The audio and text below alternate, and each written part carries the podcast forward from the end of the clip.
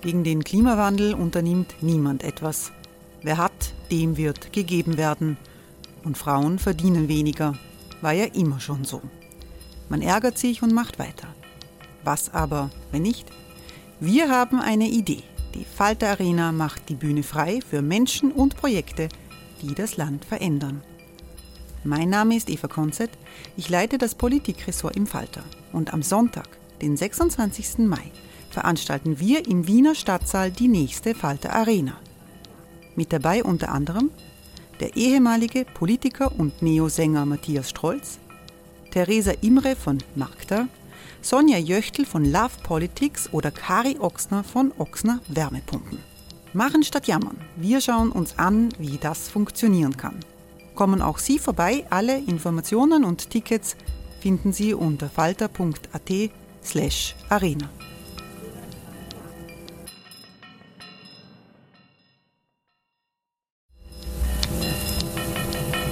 slash arena. Falter-Podcasts werden durch Werbung unterstützt.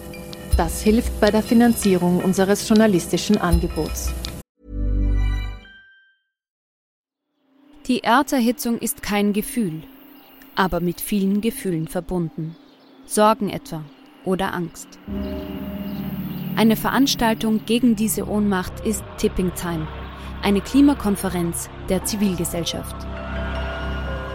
Von 9.5. bis 11.5. findet Tipping Time in Kooperation von Globe Art, Solektiv und Tangente St. Pölten statt und lädt ein zu Diskurs, Diskussionen und Workshops mit namhaften Vortragenden wie Nikolai Schulz und Friederike Otto. Weitere Informationen finden Sie auf www.tangentesanktpölten.at.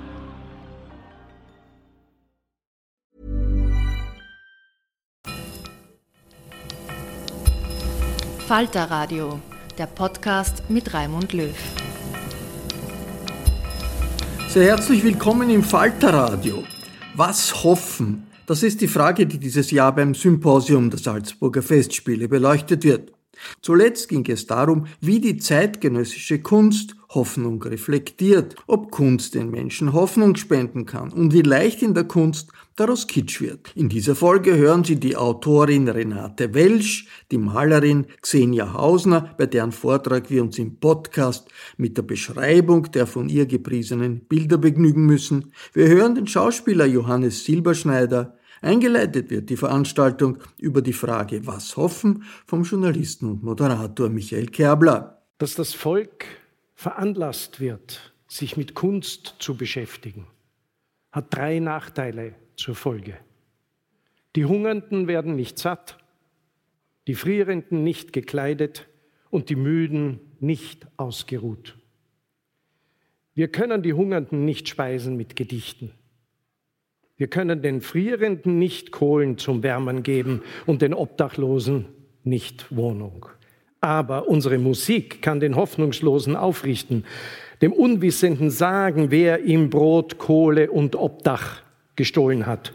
Und unsere Kunst kann den Müden zum Kämpfer machen. Bertolt Brecht, von dem diese Zeilen stammen, hat mit jedem Gedicht, mit jedem Theaterstück, mit jedem Filmdrehbuch erneut den Versuch unternommen, den Menschen für Kunst zu begeistern, zu öffnen. Auch Max Frisch tat das und Elfriede Jelinek, Stefan Zweig und Ingeborg Bachmann, Stefanie Sargnagel, Peter Handke und Franz Werfel und Renate Welsch und viele, viele andere mehr. Jeden Tag rollten oder rollen sie den Stein den Hügel hinauf. Warum? weil sie die Hoffnung nicht aufgeben wollen, dass ihre Erzählungen das Publikum erreichen. Das unterscheidet sie von Albert Camus Sisyphos. Der wusste, dass sein Tun sinnlos war und dass das Leben Absurdität pur war. Dennoch sagte er Ja zu diesem Leben und hoffte erst gar nicht, dass der Stein, den er auf den Berg rollte, oben liegen bleiben würde. Camus existenzialistischer Mythos des Sisyphus zeichnet einen Menschen, der den Stein zu seiner Angelegenheit macht. Zitat. Sein Schicksal gehört ihm. Sein Fels ist seine Sache. Und deshalb schließt der Essay auch mit der positiven Botschaft, der Kampf gegen Gipfel vermag ein Menschenherz zu füllen. Wir müssen uns Sisyphos als einen glücklichen Menschen vorstellen. Camus Sisyphus lehnt sich gegen sein absurdes Schicksal auf. Und er hat Grund zur Zuversicht, denn, so Camus, es gibt kein Schicksal, das durch Verachtung nicht überwunden werden kann. In dieser revoltierenden Haltung bestehe die einzige Würde des Menschen. In der Revolte agiere der Mensch nicht mehr für sich, also solitär, sondern solidarisch, sprich solidär. Er kämpfe für etwas, das ihn mit allen Menschen verbindet, die menschliche Würde. Diese beiden Schlüsselbegriffe, solitär und solidär, finden sich übrigens auch gegen Ende der Kurzgeschichte Jonas oder der Künstler bei seiner Arbeit von Camus. Auf dem letzten Gemälde des Malers, der eigentlich, das eigentlich nur aus einer großen weißen Fläche besteht, entdeckt der Betrachter im Zentrum der Leinwand Schriftzeichen. Ich zitiere, nur in der Mitte hatte Jonas mit ganz kleinen Buchstaben etwas geschrieben, das man wohl entziffern konnte, ohne indessen sicher zu sein, ob es heißen sollte solitär oder solidär. Genau darum geht es heute. Wir müssen uns endlich entscheiden, wie wir unser Leben verändern wollen, damit sich unsere Hoffnungen erfüllen können. Solitär, also jeder für sich oder solidär, also miteinander. Wer uns bei dieser Entscheidung helfen könnte? Wir sollten es wagen, statt auf Religion, Philosophie oder die Politik doch besser auf Kunst zu setzen. Denn, so der Maler und Bildhauer Gerhard Richter, die Kunst ist die höchste Form von Hoffnung. Genau darum geht es heute in diesem dritten Teil des Symposions. Setzen wir also auf Literatur, auf Theater, auf bildende Kunst wie die Malerei oder die Plastik oder auf die Oper, auf Musik generell, ohne Unterschied ob U oder E.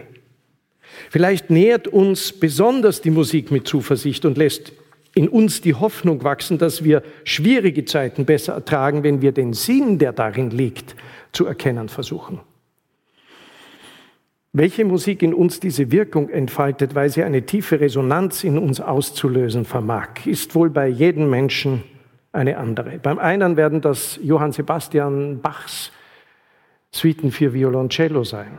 Bei einer anderen vielleicht die Ouvertüre zu Beethovens Fidelio oder eher doch Luigi Nonos Il Canto Sospeso. Was ist dieser Akkord? Mit dem die wunderliche Musik ernst macht und dich in die tragische Welt führt? Und was ist seine Auflösung, mit der sie dich zurückholt in die Welt heiterer Genüsse? Was ist diese Kadenz, die ins Freie führt? fragt uns Ingeborg Bachmann.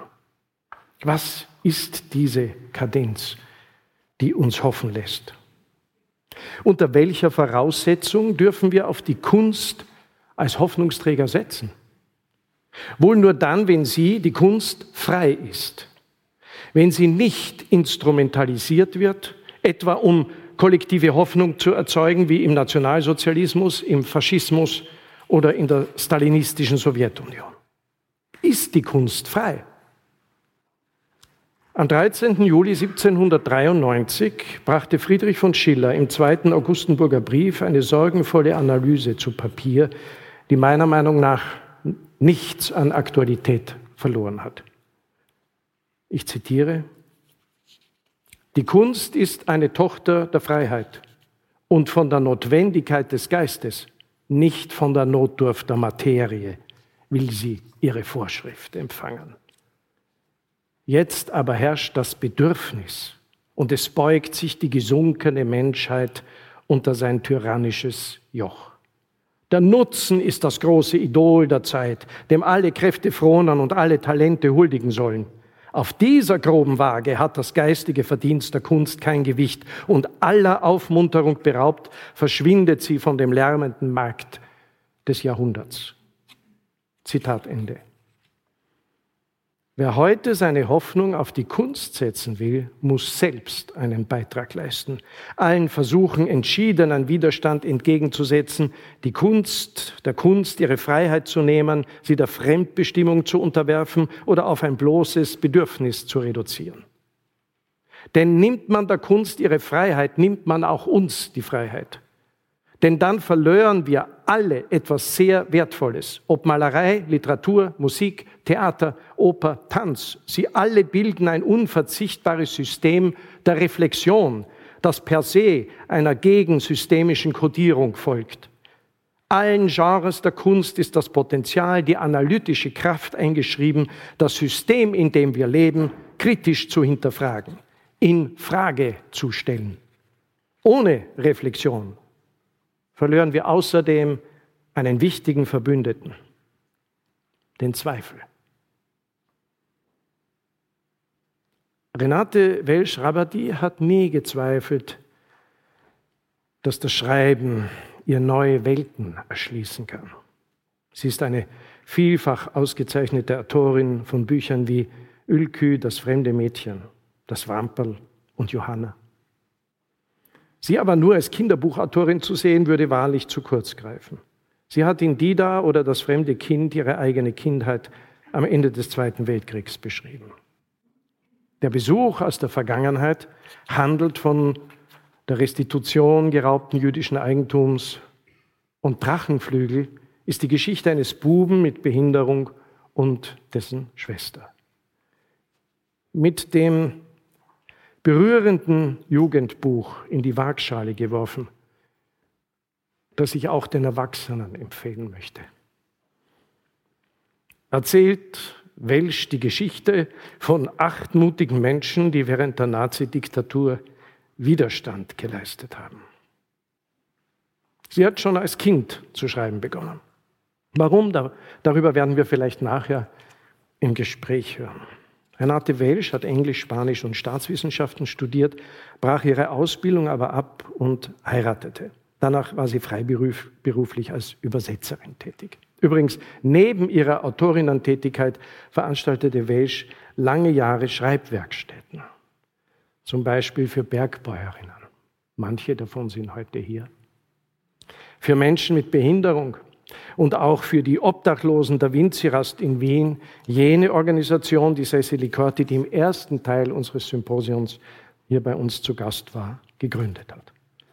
Renate Welsch hat den folgenden Titel für ihr Kurzreferat gewählt. Hoffnung lebt vom Trotzdem. Herzlich willkommen in Salzburg.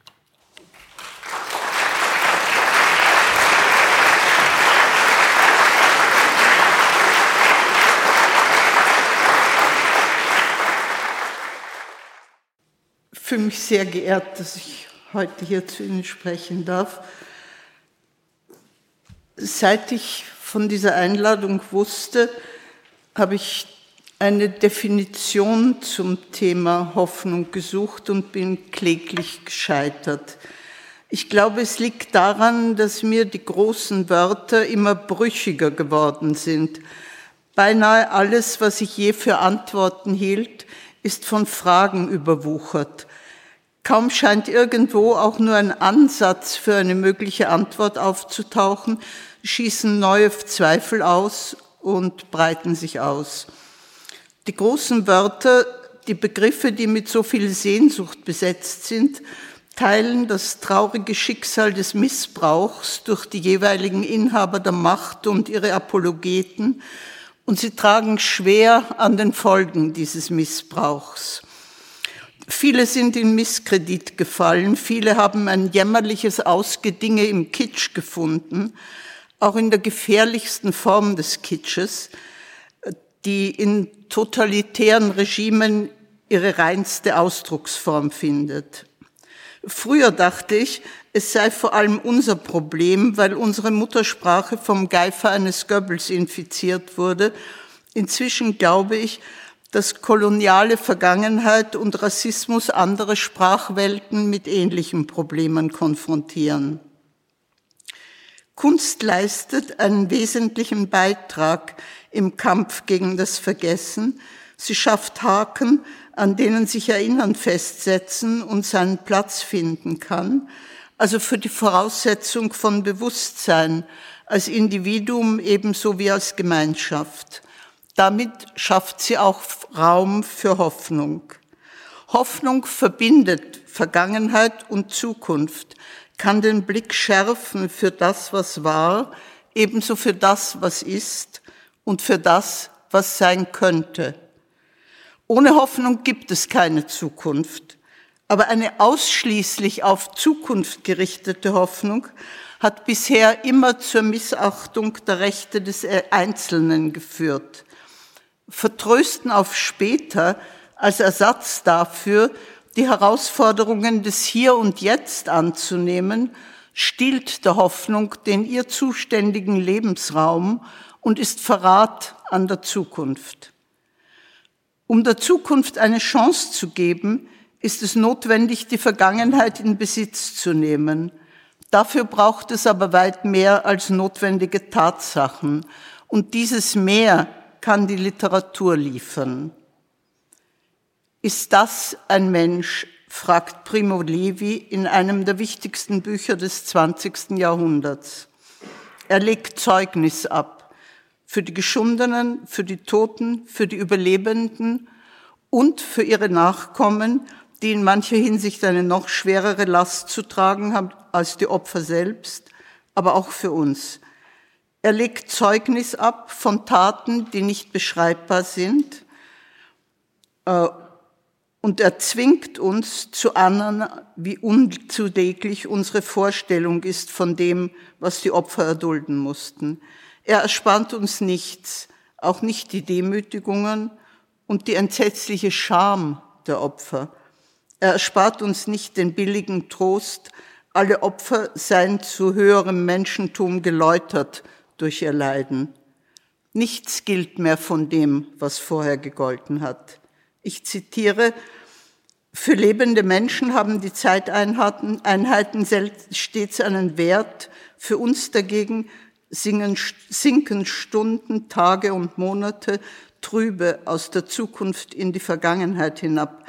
Viel zu langsam, eine hässliche, überflüssige Materie, der wir uns so schnell wie möglich zu entledigen suchen. Für uns ist die Geschichte stehen geblieben. Ende des Zitats. In dieser Hölle gibt es keine Gegenwart. Das muss man sich vorstellen. Eines Tages schlägt der Piccolo des Chemiekommandos im Lager Buna, ein junger Elsässer, Primo Levi als Helfer für den Dienst des Essenholens vor. Für eine kostbare Stunde sind die beiden Männer beinahe ungestört unterwegs mit den schweren Holzstangen, auf denen sie die Suppenkessel zu ihrer Gruppe tragen werden. Zitat, der Gesang des Odysseus. Wer weiß, wie und weshalb er mir in den Sinn gekommen ist, aber wir haben jetzt keine Zeit zu suchen. Primo Levi rezitiert aus der göttlichen Komödie, kämpft mit Gedächtnislücken, bemüht sich, die Verse für den aufmerksam zuhörenden jungen Mann aus Dantes Italienisch ins Französische zu übersetzen. Nichts anderes zählt in diesem Moment. Zitat, einen Augenblick lang vergesse ich, wer ich bin und warum ich mich hier befinde. Ich halte Jean zurück. Es ist so wichtig und dringend, dass er jetzt zuhört, dass er versteht, ehe es zu spät ist, denn morgen schon kann er oder kann ich tot sein. Vielleicht sehen wir uns auch nie wieder. Sie erreichen die Küche Kohl und Rüben schwimmen in der dünnen Brühe. Aber etwas ist anders geworden. In dieser Stunde ist tatsächlich so etwas wie ein Wunder geschehen. Auf welche Art auch immer konnten Dantes Terzinen die völlig aussichtslose, ständige Wiederholung der Lagerhölle durchbrechen. Damit gab es auch die Zeit wieder, die in der Formlosigkeit verloren gegangen war. Die zwei Männer nahmen etwas wahr, das außerhalb ihrer selbst lag und damit sich selbst. In diesem Augenblick wurden Vergangenheit und Zukunft wieder denkbar. Das sind natürlich Spekulationen. Levi aber spekuliert nicht. Seine schonungslose Genauigkeit zwingt uns hinzuschauen, wo wir uns abwenden wollen. Selbst da, wo die Kunst die völlige Aussichtslosigkeit darstellt, wo es nur noch um Verzweiflung geht, dient sie der Hoffnung. Zeigt sie doch, dass der Mensch in dem Gefängnis seiner absoluten Einsamkeit nicht völlig allein ist. Nicht mehr heimisch auf der Welt, hat Jean-Marie gesagt, sind Menschen, die gefoltert wurden. Immer noch wird gefoltert. Mauern werden gebaut. Statt Ursachen zu suchen, werden Sündenböcke festgemacht. Menschengemachte Katastrophen häufen sich. Wie kann man sich heimisch fühlen in dieser Welt? Ich glaube behaupten zu können, dass Hoffnungslosigkeit beinahe immer auch Sprachlosigkeit bedeutet, wobei Sprachlosigkeit nicht nur stumm, sondern genauso oft geschwätzig daherkommen kann. Fast immer ist Sprachlosigkeit gleichzusetzen mit Einzelhaft, in der aber nicht einmal, nicht einmal der klirrende Schlüsselbund eines Gefängniswärters damit rechnen lässt, irgendjemand könnte kommen und zuhören. Sprachlosigkeit ist ein Gefängnis mit wenig Aussicht auf Entlassung. Die meisten bleiben lebenslänglich darin eingesperrt. Ich bin überzeugt, dass es brandgefährlich ist zu unterschätzen, wie gefährlich die Auswirkungen der Sprachlosigkeit in jeder Hinsicht sein können, gesellschafts- und demokratiepolitisch vor allem, aber auch im Hinblick auf vergeudete Möglichkeiten. Natürlich ist Sprachlosigkeit eine Herausforderung für das Bildungssystem im Allgemeinen, aber auch ganz besonders für die Literatur. Ich werde Ihnen jetzt etwas aus meinen Schreibwerkstätten in der Winzirast erzählen, weil ich glaube, dass ich damit besser als mit theoretischen Überlegungen zeigen kann, was ich meine. Es ist schwül, die Luft steht in der Küche, die gleichzeitig als Aufenthaltsraum dient. Heute fehlen viele, haben Termine. Schreibwerkstatt ist anstrengend. Was soll ich sagen, was soll ich schreiben, kümmert kein Schwein, was mit mir ist. Ich bin das, was übrig bleibt. Gesenkte Köpfe, ein Bleistift bricht ab, wie laut das sein kann. Entschuldigen Sie, ich brauche einen Schluck Wasser.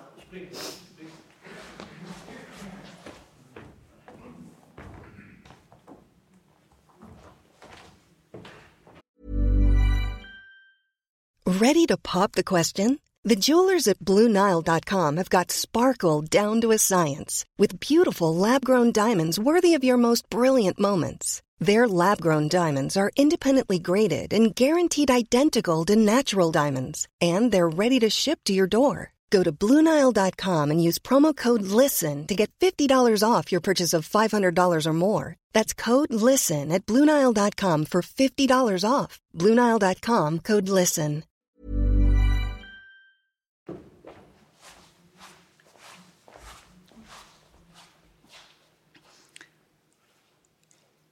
Ich kann nicht schreiben, ich muss nicht schreiben, ich war in der Hilfsschule. Gar nichts muss ich. Sterben muss ich. Seppi dreht sich demonstrativ weg.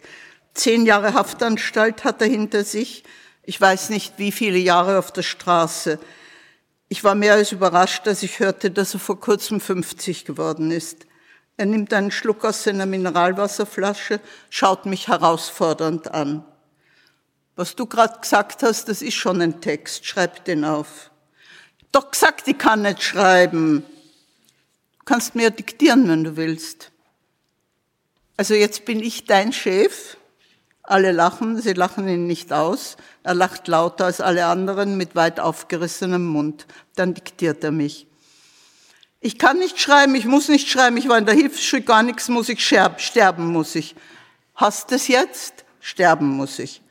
Er macht eine Pause, dann sagt er, das lies jetzt vor. Alle applaudieren, Seppi strahlt. Das hat er jetzt aber gefallen, gell? Ein vorgegebenes Thema macht es den Teilnehmerinnen und Teilnehmern leichter, weil es da etwas gibt, woran man sich reiben kann.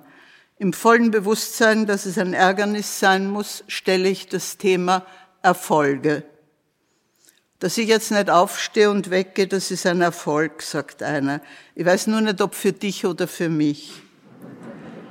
Eine Zumutung ist das, sagt ein anderer. Recht hat er, es ist eine Zumutung. Es soll Mut machen, mir, auch den Mut, mir zu widersprechen. Wieder mal können wir miteinander lachen und dadurch auch miteinander arbeiten. Nur Asie, Asylwerberin aus Bulgarien, die sonst meist als Erste zu schreiben beginnt, sitzt mit verschränkten Armen da und weicht meinem Blick aus. Als ich sie direkt anspreche, erklärt sie, dazu habe ich nichts zu sagen. Jetzt versuche ich seit vier Jahren mit einem Fuß auf zwei Beinen zu stehen. Woher soll ich einen Erfolg nehmen? Sie deutet auf ihren Bein stumpf. Wegen eines Knochentumors, der Metastasen in die Lunge gestreut hatte, war ihr linkes Bein amputiert worden, die Wunde heilt schlecht. Die Prothese trägt sie selten, sie bekommt davon immer wieder Geschwüre und oft unerträgliche Schmerzen. Du weißt schon, dass das der Anfang eines Gedichts war, frage ich. Sie schaut mich ungläubig an. Mit einem Fuß auf zwei Beinen stehen, wiederhole ich. Das sagt doch eine Menge aus über die Situation des Menschen auf der Welt. Sie legt den Kopf schief. Sie braucht nicht zu betonen, dass es sich nicht um eine übertragene Bedeutung handelt, sondern um eine sehr konkrete. Schenkst mir den Satz? fragt sie. Kann ich nicht, das ist nicht meiner, der gehört dir. Sie beginnt sofort zu schreiben. Mit einem Fuß auf zwei Beinen stehen, das versuche ich seit vier Jahren. Ich weiß nicht, wie ich weitermachen soll, dass ich nicht auf, weiter, dass ich nicht aufgeben soll. Aber woher ich die Kraft nehmen soll, das sagt mir keiner. Das wird so weitergehen, zumindest für mich das ganze Leben lang. Nicht aufgeben, kämpfen. Ein anderes Mal stelle ich das Thema ins kalte Wasser springen. Was ist das Gegenteil von Angst? fragt Asie. Glaube, Hoffnung, Mut, Vertrauen, Sicherheit, Liebe werden ihr von der Gruppe angeboten. Sie schüttelt den Kopf. Plötzlich beginnt sie mit gesenktem Kopf zu sprechen. Ich war bei der Untersuchung. Der Arzt hat gesagt, ich bin unheilbar und ich werde sterben und in zwei Monaten soll ich wiederkommen. Das geht jetzt so seit vier Jahren. Ich bin unheilbar und ich werde sterben und ich soll in zwei Monaten wiederkommen. Wenn Sie mir doch nicht helfen können, wozu soll ich hingehen? Vier Jahre sind genug. In die furchtbare Stille hinein sagt Seppi, Asie, wir stehen alle hinter dir wir sind alle da. Es kommt nicht darauf an, ob der Arzt diese Worte wirklich so gesagt hat. Es kommt darauf an, dass sie bei Asie so angekommen sind. Bei jeder Untersuchung vier Jahre lang. Wichtig ist, dass Seppi Worte gefunden hat, die zu ihr durchdringen konnten.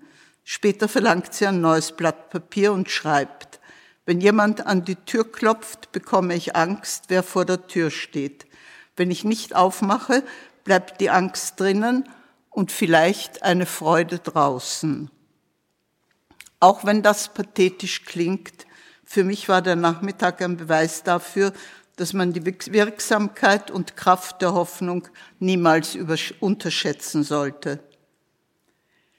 Lesend und schreibend können eigene Möglichkeiten und Grenzen ebenso ausgelotet werden wie die des ganz und gar anderen, was wiederum einen klareren Blick auf das eigene erlaubt. Es geht in den Schreibwerkstätten darum, einen Raum zu schaffen, in dem es möglich ist, aufeinander zuzugehen. Der Bleistift in der Hand hat dabei die Funktion eines Wanderstabs, auf den man sich stützen darf, wenn man Gefahr läuft, allzu gefährliches Gelände zu betreten. Manches, worüber man nicht sprechen kann, kann man schreiben, jedenfalls in einem geschützten Raum und wenn man darauf vertrauen darf, dass Menschen zuhören. Es geht auch darum, eigene Erfahrungen in Besitz zu nehmen, die bis dahin nur Last im Nacken waren. Und was hat das mit Kunst zu tun? Asia und Seppi kommen aus sogenannten bildungsfernen Schichten und wären nie zuvor auf die Idee gekommen, ein Buch in die Hand zu nehmen. Die Auseinandersetzung mit eigenen Texten und denen der anderen, die Schule des Zuhörens, die eine Schreibwerkstatt unweigerlich wird, haben zu einer neuen Offenheit geführt, zu einer Bereitschaft, sich auf Neues einzulassen. Und das ist viel, glaube ich. Du öffnest Fenster, wo es keine gibt, hat eine unserer schwierigsten Teilnehmerinnen mir einmal geschrieben. Ich möchte daran glauben, dass eines dieser Fenster den Zugang zur Teilhabe an der Welt der Kunst für jene öffnet, die aus welchen Gründen auch immer ausgeschlossen werden, sich auch selbst ausschließen, Kinder ebenso wie Erwachsene. Nach einer Werkstatt bekam ich einen Brief von einem zwölfjährigen Hauptschüler. Was Sie da schreiben, das habe ich auch schon fast gedacht. Nur hätte ich nicht gewusst, dass ich es gedacht habe, wenn Sie es nicht geschrieben hätten. Es braucht nicht viel Fantasie, um sich schreckliche Szenarien für unausweichliche Katastrophen auszumalen. Es braucht nicht viel Fantasie, um Monster zu zeichnen. Vorbilder gibt es genug. Die Sehnsucht nach dem einen, in dessen Gefolgschaft alle Widersprüche aufgelöst werden, steckt wahrscheinlich tief in uns. Aber bisher haben sich alle großen Hoffnungen als noch größere Irrungen erwiesen. Was bleibt, denke ich, sind die kleinen Schritte, die die Hoffnung am Leben halten. Die Hoffnung, die ich meine, reißt heraus aus der verlockenden Lethargie, in der man es sich durchaus bequem einrichten kann, während man darüber jammert, wie schrecklich alles ist und dass man als Einzelne, als Einzelner ja doch nichts ändern kann. Selbstverständlich kann man mir vorwerfen, dass ich die Grenzen zwischen Kunst und Therapie verwische, nicht kenne oder jedenfalls nicht zur Kenntnis nehme. Vielleicht ist die Wirkung der Kunst gerade dort besonders stark, wo sie sich nicht als Therapie begreift, sondern einfach gestaltet. Ich glaube, alles Gestalten beginnt mit dem großen Staunen, das wir bis heute immer dann erleben dürfen, wenn wir uns auf Kinder einlassen, die ihre eigenen Finger und Zehen erobern. Ausgeliefert einem Ansturm von Gefühlen müssen wir etwas tun, irgendetwas. Und wenn wir Glück haben, finden wir eine Linie, ein Wort, einen Rhythmus, irgendetwas, das dem Ausdruck verleiht. Kunst gibt Struktur. Auch da, wo sie anscheinend keinen Gesetzen gehorcht, erlöst sie aus der totalen Formlosigkeit. Alles Lebendige hat Struktur. Die Kunst ist vielfältig wie das Leben selbst. Immer wieder müssen sich Menschen aufmachen, um mit ihrem Werkzeug, also mit der Sprache, den Tönen, den Bildern neue Wege zu suchen. Nicht nur, weil wir alle so schrecklich gern irgendwo wären, wo noch keiner gewesen ist. Wir haben ja alle unseren Ehrgeiz, sondern auch, weil Grenzen nun einmal da sind, um überschritten zu werden. Literatur kann nichts, Literatur kann alles. Beides wird immer wieder behauptet, beides lässt sich beweisen. Ich glaube immer noch, dass Literatur eine Funktion hat und dass diese Funktion mit Hoffnung zu tun hat. Und zwar gerade weil die Literatur Schwächen hat, weil sie im Grunde gar nicht existiert. Denn solange sie nicht gelesen wird, ist sie bloß beschriebenes, bedrucktes Papier, weil sie angewiesen ist auf den lesenden Menschen, der sich auf den Text einlässt der dem Klang der Sprache nachhorcht, der Wörter und Sätze füllt mit eigenen Gedanken, mit Erinnerungen an Gerüche, Empfindungen, Erfahrungen. In diesem Erinnern und Empfinden entsteht ein Raum, in dem sich viele eingeladen fühlen dürfen, in dem Hoffnung möglich wird, in dem Scheitern nicht das Ende, sondern vielleicht einen neuen Anfang bedeuten kann. Darum ist es so wichtig, das weite Feld der Kunst im Allgemeinen und der Literatur im Besonderen für möglichst viele zugänglich zu machen. Während die Konsumgesellschaft immer neue Schablonen und Zwänge erzeugt, denen Menschen genügen sollten, bietet die Kunst Freiräume an. Sie feiert geradezu die Verschiedenheiten, Stärken und Schwächen mit gleicher Zuwendung in ihren Menschenbildern und bietet dadurch immer wieder neue Möglichkeiten, vielleicht doch den Blick in den Spiegel zu wagen. Vor kurzem hörte ich in der U-Bahn einen Jugendlichen sagen, die haben sich doch schon ausgerechnet, wen ich gewählt habe, bevor ich noch wählen war. Also wozu soll ich wählen gehen ohne mich? Ohne mich? Mit wem dann? Wie will er ausbrechen aus der Berechenbarkeit? Ist doch sowieso alles egal. In Schreibwerkstätten versuche ich manchmal das Wort egal zu verbieten, nicht immer mit Erfolg. Es deutet ja so erschreckend darauf hin, dass eine oder einer sich selbst aufgegeben hat. Manchmal greift einer mich direkt an. Zuerst tust freundlich und dann verbietest ein ganz normales Wort. Ist ja nicht einmal ordinär oder was. Da kann ein Gespräch entstehen, das Sinn hat. Kann Hoffnung auch schützen gegen die Angst aller Ängste, die Angst vor dem endgültigen Tod, vor dem Nichts? Immer wieder kommt mir Heines Fluch in den Sinn. Nicht gedacht soll seiner werden. In unserem Dorf stellte mich eine Bäuerin zur Rede, die gewiss seit ihrer Schulzeit in den frühen 30er Jahren des vorigen Jahrhunderts außer dem Gesangsbuch kein Buch in der Hand gehabt hatte. Sie zeigte auf das Nachbarhaus. Über die haben sie ein Buch geschrieben. Und ich muss mir selber einen teuren Grabstar kaufen. Das ist nicht gerecht. Zuerst war ich nur sehr angetan von der Vorstellung, ein Buch könnte so viel wert sein wie ein anständiger Grabstein aus Granit mit goldener Inschrift. Inzwischen glaube ich zu ahnen, welches Geschenk mir die alte Frau mit ihrer Beschwerde gemacht hat. In irgendeiner Form einen neuen Eintrag zu schaffen in das ungeheure Buch des Lebendigen. Vielleicht ist es ja das, was die Kunst immer wieder versucht, immer wieder neu versuchen muss, weil nicht so bleibt, wie es ist, ohne ständig neu erschaffen zu werden. Hoffnung kennt kein Weil, Hoffnung lebt vom Trotzdem. Ich liebe das Wort trotzdem. Manchmal scheint mir, dass es ein wenig müde wird, dass es pfleglich behandelt werden muss. Dann hole ich den abgegriffenen Zettel aus der Schreibtischlade, auf dem in sehr kreativer Orthographie steht, liebe Frau Welsch, ich habe nicht gewusst, dass es Spaß machen kann, über etwas nachzudenken. Ich werde dieses jetzt öfters tun. Ich danke Ihnen.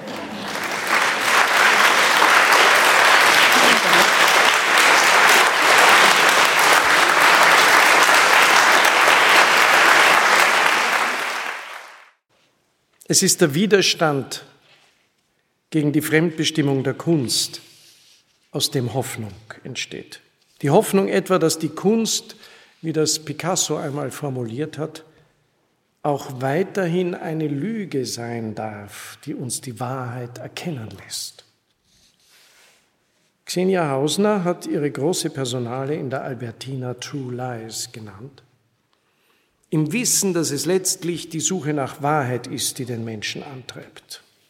Doch, sagt sie, sie lüge mit Bedacht, lüge doch jedes gelungene Kunstwerk die Wahrheit herbei, wobei ihre erfundenen Geschichten solche seien, die der Betrachter mit seinem eigenen Leben zur Deckung bringen kann. Xenia Hausner stammt aus einer Künstlerfamilie.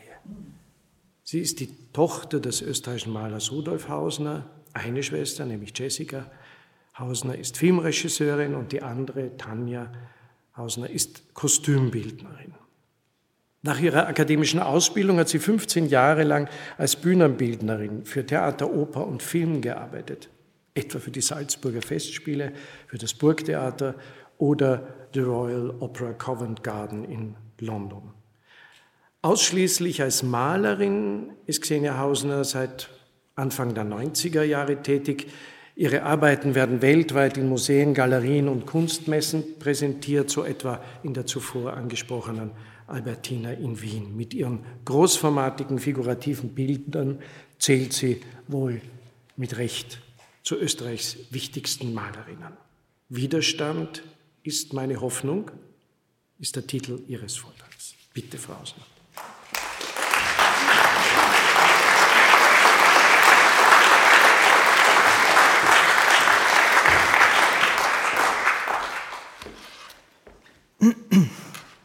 Die Kunst ist die höchste Form der Hoffnung, hat Gerhard Richter gesagt.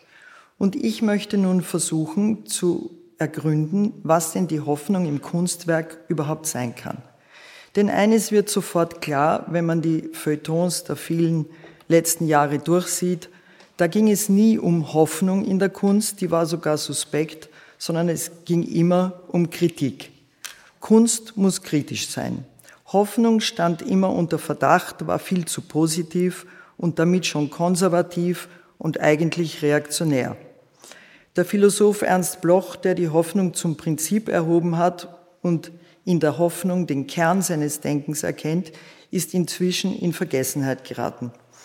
Das könnte sich bald wieder ändern angesichts einer neuen Weltlage, die Lösungen für ein mögliches und richtiges Leben finden muss, dessen Kennzeichen eben nicht Zerstörung und Ausbeutung sein dürfen. Hoffnung ist immer nur im Zusammenhang mit Religion erlaubt gewesen und da im Dreiklang mit dem Glauben und der Liebe. Aber Hoffnung in der Kunst ist etwas ganz anderes. In der Religion wie im Alltagsleben ist Hoffnung auf die Zukunft gerichtet. Alles wird besser und vielleicht sogar gut werden, hoffentlich. Aber eine Garantie, dass es tatsächlich so sein wird, gibt es natürlich nicht. Der kluge Zyniker und Witzkopf Voltaire hat geschrieben, eines Tages wird alles gut sein, das ist unsere Hoffnung. Heute ist alles in Ordnung, das ist unsere Illusion. Gemeint hat er, so wenig wie heute alles in Ordnung ist, so wenig wird irgendwann einmal alles gut sein, wenn es keine, weil es keine Erlösung geben wird. Was ich sagen möchte, ist, dass es in der Kunst immer unmittelbar um die Gegenwart geht. Das Jetzt zählt, nicht die Zukunft. Kunst kann den Betrachter im Augenblick der Betrachtung eines Bildes beglücken. Deshalb sehen sich so viele Menschen überhaupt Bilder und Ausstellungen an. Es geht um Unmittelbarkeit und um Gegenwart, in der die Seherfahrung eine Selbsterfahrung der Beglückung ist. Und die Hoffnung ist, dass die Zukunft so beglückend sein wird, wie es die Gegenwart jetzt im Augenblick der Betrachtung eines Bildes möglicherweise ist. Die Wirkung eines Kunstwerks ist einfach und direkt und unmittelbar. Worte können helfen, ästhetische und historische und politische Zusammenhänge zu erklären, aber wenn das Werk nicht unmittelbar wirkt, neugierig macht und mich ergreift, will ich wahrscheinlich auch keine erklärenden Worte hören. Ich zeige Ihnen jetzt einige meiner Lieblingswerke, meiner persönlichen Hoffnungsträger, die alles bei mir in Bewegung bringen. Was haben, was haben sie miteinander zu tun? Nichts, das verbindende Moment bin ich. Hm, du bist zu früh dramaturgisch dran, aber gut. Also, macht nichts, jetzt ist es schon da. Also, was haben die miteinander zu tun? Das verbindende Moment bin ich. Es sind Künstlerinnen und jetzt am Anfang Künstler aus verschiedenen Jahrhunderten, die nur eines gemeinsam haben, dass sie in meinem Kopf und in meinem Herzen versammelt sind. Die Reihenfolge ist nicht chronologisch, sondern assoziativ. Es ist eher die Hitliste meiner subjektiven Lust und damit auch meiner höchsten Form von Hoffnung. Also jetzt kommt Number One. Schauen wir also zunächst auf Agnus Dei, ein Bild des spanischen Malers Zurbaran aus dem 17. Jahrhundert. Ein dunkler Hintergrund und ein grauer Tisch bilden den Rahmen für das einzige Motiv dieses Gemäldes, ein kleines Merino-Lamm. Es ist noch am Leben und liegt mit gefesselten Füßen in einer unverkennbaren Opferhaltung. Das Singuläre, finde ich, ist, dass Zurbaran das Lamm so erscheinen lässt, als würde es sein tödliches Schicksal sanftmütig verstehen und akzeptieren. Die Assoziation des Tiers mit Jesus Christus als Lamm Gottes liegt nahe, aber die außerordentliche Wirkung besteht zumindest für mich darin, dass es eigentlich wie ein Mensch da liegt vor seiner Hinrichtung. Mir würde jetzt aber kein, kein Bild von einem Menschen einfallen, äh, eine Nahaufnahme eines Menschen kurz vor seiner Hinrichtung ist mir konnte ich nicht finden, ähm, dass das so plastisch, dass das so plastisch zeigt. Das leistet dieses grandiose Bild und macht es für mich zu einem Hoffnungsträger. Also inzwischen ist mir sogar noch ein Bild eingefallen, aber es ist nicht ganz parallel, nämlich Marat. Hast du den Marat?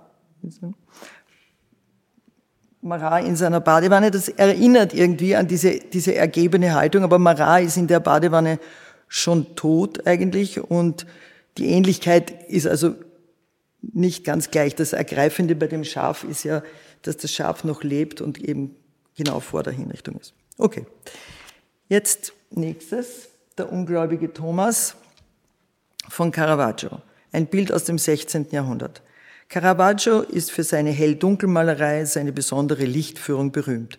Er greift hier eine Episode des Johannesevangeliums auf, die den Betrachter zum unmittelbaren Zeugen werden lässt. Mit einer kühnen Komposition und man könnte sagen vor allem mit einer filmischen Direktheit. Der ungläubige Thomas führt hier eine Art wissenschaftliche Untersuchung durch. Sein Blick und seine forschende Fingerhaltung ist mehr als ungläubig, sie ist fast könnte man sagen aufdringlich und voyeuristisch und damit total modern und im Heute. Das nächste ist die Beweinung Christi von Mantegna. Die suggestive Besonderheit dieses Bildes ist die verkürzte Perspektive des Leichnams und die direkte Situation, wieder, in die wir da reingezogen sind. Sein in Totenstarre bereits ergrauter Körper nimmt fast das gesamte Bild ein und die ungewöhnliche Nahsicht der Darstellung verhindert eine Zuordnung der Szenerie in eine konkrete Räumlichkeit.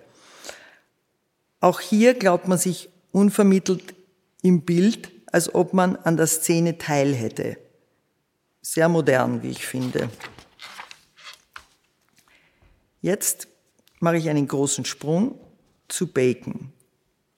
Bacon hat sich intensiv mit Velázquez und dessen Papstporträts, Papstporträt von Innozenz X. beschäftigt und hat in der Folge dieses Motiv eingehend und vielfach bearbeitet und aufgegriffen. Aber wie ist das Interessante? Man sieht auf seinen Bildern Gewalt, Sexualität, Zerstörung. Der Mensch ist leidende Kreatur, die Körper ausgeblutet, die Farben sind fahl vor düsterem Hintergrund, die Münder seiner leidenden Torse sind weit aufgerissen. Man sieht stumme Schreie der Verzweiflung und des Schmerzes. In ihrer Vereinzelung sind diese Gestalten, seine Päpste wie seine Liebhaber, immer wieder in Glaskästen der Isolation gezwängt. Assoziationen zum Schlachthaus drängen sich auf. Es ist der Zorn gegen den eigenen Vater, den er bearbeitet hat, und wir sehen den Zorn gegen eine Welt, deren Ordnung auf den Fundamenten des christlichen Abendlands errichtet wurde. Bacon selber hat gesagt, das hat überhaupt nichts mit Religion zu tun. Wer weiß, ob er in einem weiteren Sinn nicht doch was mit Religion zu tun hat, könnte man sagen. Wir lernen durch Bacons Darstellung extremer Erniedrigung unsere eigene Würde und die jedes Einzelnen zu empfinden. So jedenfalls erkläre ich mir meine eigene Faszination und offenkundig die vieler anderer auch. Gerade die Bilder, in denen sich Einsamkeit, Verzweiflung und Resignation ausdrücken, können uns besonders begeistern. Das hat ja die Frau Welsch auch gerade zu meiner großen Freude hervorgehoben. Ähm, was ist es, dass ein schmerzverzerrtes Gesicht mich Hoffnung schöpfen lässt? Damit komme ich zum Thema Porträt und besonders zum Selbstporträt.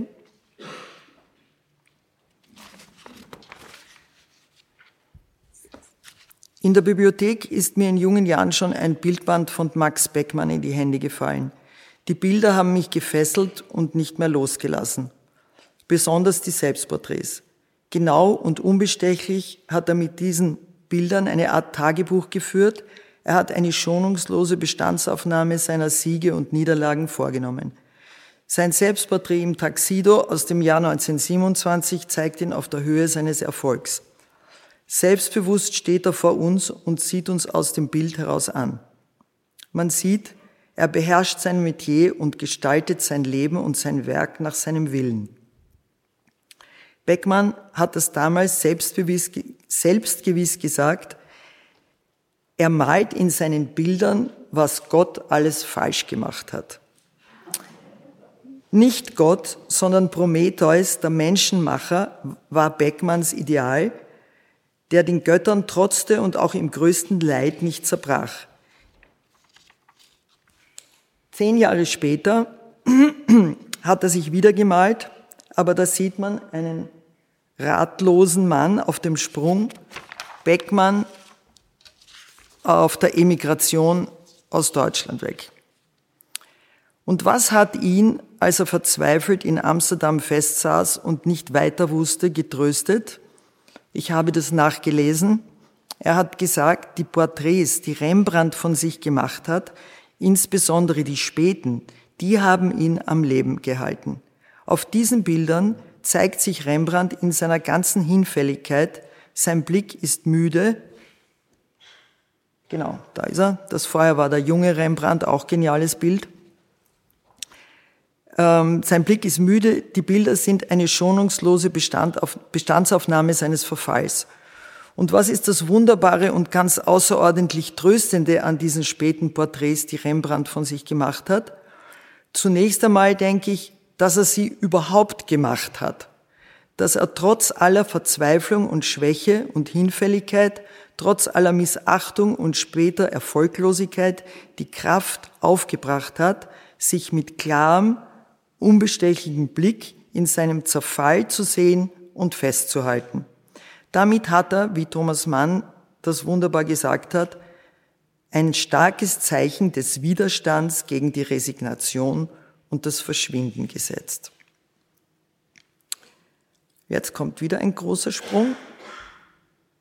Großer Sprung nach vorn sozusagen, um mit Mao zu sprechen. Gut, auf dem sieht man vielleicht ein bisschen wenig, aber dann kommen wir zeigen ein paar. Ähm, großer Sprung, ja. Wir sehen hier, wir sehen hier äh, Arbeiten von Mark Rothko. Wir sehen hier einige Arbeiten aus den Seagram Murals, die in den 50er Jahren entstanden sind.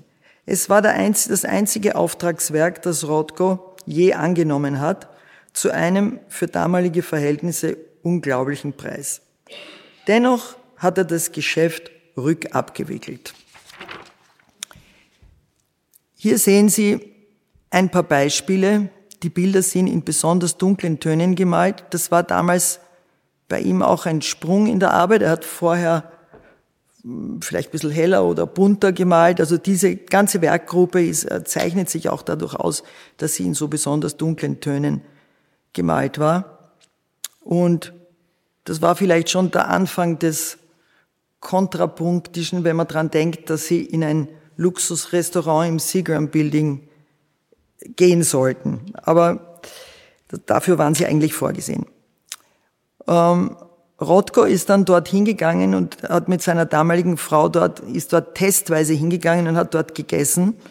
Er, er ist sonst nie in, in Luxusrestaurants gegangen, seine Lebensweise war anders. Ähm, und dort hat er so um sich geblickt und ihn hat die Vorstellung total abgestoßen, dass sowas Triviales wie Essen und Plaudern und Trinken und Blödsinn reden vor seinen Bildern stattfinden soll. Sein Ansatz, die Bilder mit, sein, sein Ansatz, die Bilder mit irisierenden Rändern sollten wie in einem sakralen Raum im Halbdunkel erlebt werden, konnten dort absolut nicht eingelöst werden. Seine Kunst ist zwar auf den ersten Blick säkular, aber seine Wunschvorstellung war, dass das Erleben des Bildes sakral sein sollte. Es hat dann einen riesen Krach gegeben, Rothko hat das Ganze rückabgewickelt und die Bilder sind später in unterschiedliche Museen, große Museen auf der Welt verteilt worden. Ähm, also das Sakrale, das ähm, Rothko wollte, das war ihm halt ein Anliegen. Also er hat sicher nicht sakral genannt, aber diese Form der Betrachtung des sich Auflösens war ihm ein Anliegen. Rothko wollte eine Art Metaphysik im säkularen Raum äh, erreichen, wo es keine Zeit und keinen Raum mehr gibt. In diesem Stillstand sollte die Ewigkeit erlebt werden. Und Rothko hat sich interessanterweise später in seinem Atelier erschossen, genau an dem Tag, an dem diese Arbeiten in der Tate in England ausgeladen wurden. Die Hoffnung irgendwie hat ihn dann verlassen. Aber er selber ist die Hoffnung, die ganze Figur, die er ist. Jetzt kommt noch ein, jetzt kommt noch ein, das, ein großartiges Werk von archaischer Dimension. Anselm Kiefer greift elementare Themen auf. Politik, Religion, Mystik, Kosmologie, Schuld, Verbrechen. Deren historische Verquickung ist er auf der Spur. Er zerrt das Ungeliebte aus der Verdrängung heraus in die Gegenwart. Die deutsche Kriegs- und Nachkriegszeit, die Zerstörung kultureller Identität sind seine Themen, sein Material ist Asche und Blei. Man sieht Überbleibsel, Überbleibsel aus der Zeit, als, als es Menschen, nämlich uns, noch gab. Zeichen, die Auskunft über unsere Irrationalität und Zerstörungswut geben. Ähm, es ist sozusagen eine Archäologie der Zukunft, Relikte aus der Vergangenheit, die unsere Gegenwart ist. Wenn wir nicht innehalten, wird die Welt so menschenleer sein, wie sie es im Werk Kiefers schon ist. Seine Wahrnehmung, seine Warnungen sind existenziell, das macht das Werk so elementar. Es gemahnt uns, entweder wir begreifen uns als Teil der Natur, dann werden wir, das ist die Hoffnung, überleben. Die Aussicht, dass wir das verstehen und danach handeln, schätzt er wohl eher gering ein. Wir Menschen kommen in seinen Arbeiten nicht mehr vor, außer als der Künstler, der das berserkerhaft, monomanisch, unablässig, kreativ schafft, als Gott der. Gott der Selbstverwirklichung. Wichtiges Wort. Kleine Pause, ich trinke jetzt auch was. Jetzt kommt mein zweiter Teil.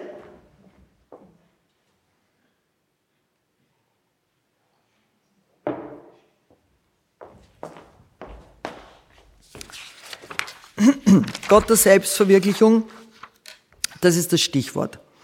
Ich habe Ihnen jetzt die Werke einiger Künstler gezeigt, die mich faszinieren und begeistern. Und es wird Ihnen nicht entgangen sein, dass das alles Männer sind. Aber die Göttinnen der Selbstverwirklichung, sie gibt es. Die unendlich lange Reihe kompromissloser Künstlerinnen und starker Frauen, die in einer von Männern geprägten Kunstwelt und Kunstgeschichte kaum wahrgenommen wurden oder nur unter männlichem Begleitschutz undercover agieren konnten, wie zum Beispiel Artemisia Gentileschi, die später, die später darauf mit einem großartigen Bild geantwortet äh, hat, mit dem, mit dem, äh, mit Judith und Holofernes, mit dem abgetrennten Haupt des Holofernes. Das war sozusagen die Abarbeitung ihres, eines Teils ihrer Probleme weil sie auch vergewaltigt wurde und weil sie sozusagen unheimlich viele Machtkonflikte mit, mit einer männlichen Gesellschaft hatte. Und man könnte sagen, sie ist der weibliche Caravaggio. Ich habe Ihnen ja vorher den ungläubigen Thomas gezeigt. Das ist stilistisch natürlich dort angesiedelt, aber eben großartig von einer Frau gemalt. Künstlerinnen waren immer starke Frauen im Kampf um Selbstverwirklichung, aber meistens nicht so selbstbewusste Göttinnen. Sie waren eher fragile Goddesses wie Louise Bourgeois, um nur eine zu nennen. Sie hat mit ihrem intimen Porträt dieser zerbrechlichen Göttin ihre persönliche Sicht auf Isolation, Sex und Mutterschaft dargelegt. Paula Modersohn, die allein nach Paris gegangen ist, um dort neue zeitgenössische Strömungen zu studieren, wurde verlacht und bei ihrer ersten Ausstellung so, Ausstellung so vernichtet, dass sie nie mehr ausstellen wollte. Heute heißt sie der deutsche Picasso. Sie hat sich mit einer Wunschschwangerschaft in einem Selbstporträt dargestellt. Im realen Leben ist sie an dieser bürgerlichen Sehnsucht nach Familienleben im Kindbett gestorben. Auch hier sind meine Bilder assoziativ und, und nicht chronologisch. Ähm, mein eigener Kosmos ist weiblich, Frauen sind Dreh- und Angelpunkt in meiner Arbeit. In den Bildern agieren sie stellvertretend für alle Genderzugehörigkeiten. Das ist, vielleicht könnte man sagen, die vorweggenommene Umkehr der Machtverhältnisse. Oder um es mit Kehlmann zu sagen, die Vermessung der Welt aus weiblicher Sicht. Ich arbeite die Menschheitsthemen in weiblicher Besetzung ab. Frauen, finde ich, sind vielschichtiger und komplizierter als Männer. Sie können mehr, sie müssen auch mehr können. Ich, und ich finde sie formal interessanter. Meine, meine Figuren sind keine Pin-up-Schönheiten, sondern eher ausgeprägte Persönlichkeiten. Ich finde Frauen einfach kunstfähiger. Dieses Bild Kopfschuss ähm, wäre jetzt ein Beispiel eines weiblichen Selbstporträts. Dieses Bild Kopfschuss, das Sie hier sehen, ist mein kleiner Hoffnungsbeitrag in diesem Kontext. Durch die Arbeit an diesem Bild habe ich sozusagen überlebt. Die Bilder von Künstlerinnen handeln von ihrer Sehnsucht und ihrem Anspruch auf ein selbstbestimmtes Leben. Dieser Wunsch wurde, wenn man in die Kunstgeschichte schaut, historisch als ein vermessenes Verhalten eingestuft und biografisch bestraft, zumindest bis zum Zweiten Weltkrieg und danach immer noch nur etwas subtiler. Talentierte Künstlerinnen waren oft die Sekretärinnen und Managerinnen ihrer genialen Künstlerehemänner.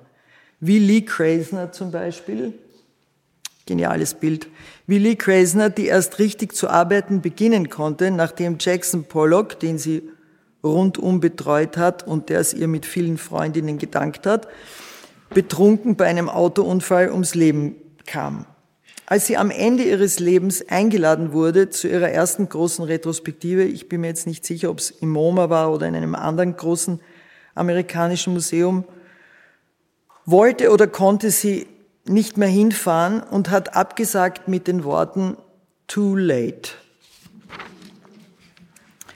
Es gibt sie, die alternative vernachlässigte Kunstgeschichte, es gibt den weiblichen Blick, es gibt Maria Lasnik mit ihrer schonungslosen Selbstbefragung, der sie sich auf unterschiedliche Weise das ganze Leben lang widmete. Ähm, auch ein Beispiel einer Künstlerbiografie Maria Lasnik, Arnulf Reiner, waren einmal eine Weile ein Paar. Und wenn man denkt, wie früh der Erfolg glücklicherweise den Rainer ereilt hat und wie spät die Lasnik zum Zug gekommen ist, das hat schon auch was mit Genderfragen zu tun. Hier sehen wir, äh, das ist das andere, Tod einer Sphinx, roter Zorn, also es gibt ex expressive Bilder, großartige Malerei. Ihre Selbstdarstellung und ihre traumatischen Mensch-Tier-Verdichtungen sind expressiv geprägt und entwickeln sich manchmal zur reinen Abstraktion. Ihre stark erotisch aufgeladene Arbeit mit einem Tigerschlafen ist auch ein Beispiel für Bilder an der Schwelle zwischen Tod und Leben. Kompromisslose Künstlerinnen haben ihren Körper und ihr Ich schonungslos in die Kunst eingebracht.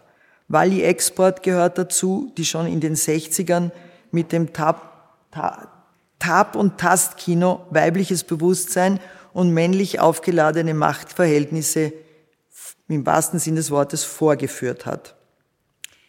Und das nächste ist Nan Goldin, eine tolle Fotografin und politische Aktivistin in selbstbewusster Darstellung von Intimität in Nan and Brian in Bed. Nun sehen wir noch in, in rascher Abfolge einige meiner Lieblingshoffnungsträgerinnen, meine Göttinnen der Verwirklichung. Hier Hilma af Klint, ganz frühe, abstrakte, jetzt äh, endlich erkannt sozusagen eine Vorreiterin, er war, war in, hat sozusagen unter Ausschluss der Öffentlichkeit gearbeitet. Philida Barlow, grandiose äh, Bildhauerin, die auch ganz spät entdeckt worden ist, die riesige Skulpturen macht, bunte, fantastisch. Nächstes, ja, Carol Bove, die hat es einmal früher geschafft, die ist sozusagen in einem, die ist erkannt und ist ein, finde ich, großartige Bildhauerin. So wie die nächste, Berlinde de Breukere. Okay, jetzt gehen wir weiter. Reineke Dijkstra, eine Fotografin, die eben auch Frauenthemen, die Frauen fotografiert, Porträts fotografiert und ja.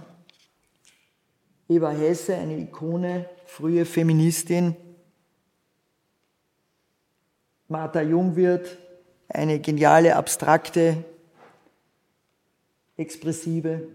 Frida Kahlo, die ihr Leben lang mit Rivera im Clinch gelegen ist und die trotz ihrer Rückgratverletzung und Unfall und körperlichen Behinderung so ein fantastisches weibliches Selbstbewusstsein auch hatte, die, die sich hergerichtet, geschminkt im Bett gelegen ist mit Gipskorsett und sozusagen den Kampf nicht aufgegeben hat und ähm, ja, mit dem Rivera halt auch kein einfaches Leben hatte, ja. Okay, ah, du hast jetzt das. Jenny Saville, grandiose amerikanische Malerin, die auch Frauen, sehr viel Frauen malt und die eben auch so eine Schonungslosigkeit in der Darstellung hat. Wie geht's weiter? Nikita Sanfal, eine Ikone, ihre Nanas. Nikita Sanfal hat auch eine Vaterproblematik, eine Vergewaltigung, eine ganz, ganz lange Reihe von Auseinandersetzungen mit Männern gehabt und hat das auch natürlich abgearbeitet, aber so mutig und so kampfbereit und lustig auch, finde ich sozusagen, hat dem Leben getrotzt und hat diese monumentalen Skulpturen erfunden. Ich finde genial. Lotte Laserstein, ähm, eine Berliner Malerin, die dann emigrieren musste nach, nach Schweden im, unterm Hitler und die grandiose Bilder gemalt hat und die völlig unerkannt gestorben ist, die zuerst in Berlin nach der Weimarer Republik einen frühen Erfolg hatte, dann durch die Emigration abgeschnitten war und im Grunde nie mehr den, so richtig die Kurve gekriegt hat. Mit dem Werk vielleicht schon, aber nicht mit der Anerkennung. Elisabeth Peyton, grandiose Malerin, englische. Weiter. Pipi Lotti Rist, die hier gerade die Autos einschlagt. Also alles kräftige Zeichen der Lebensbehauptung. Diese Künstlerinnen haben mich mindestens so stark beeindruckt und beeinflusst wie ihre männlichen Kollegen. Und die Hoffnung, von der ich gesprochen habe, wird von diesen Künstlerinnen auf besondere Weise entzündet, nämlich ganz selbstverständlich, aber vielleicht ohne so grandioses Ego. Ich male, ich male, äh, ich male Bilder, die beweisen, dass es zu all dem, was wir weltweit erleben, eine Parallelwelt gibt. Das ist aber kein Eskapismus, sondern Widerstand, der allen Untergangsszenarien abgetrotzt ist. Widerstand ist meine Hoffnung.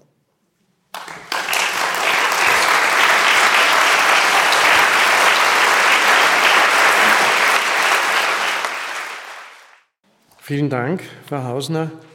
Äh, das, was äh, an Themen in der Luft schwebt, was auch bei Renate Welsch aus einer der äh, Schreibwerkstätten angesprochen worden ist, Glaube, Hoffnung, Liebe.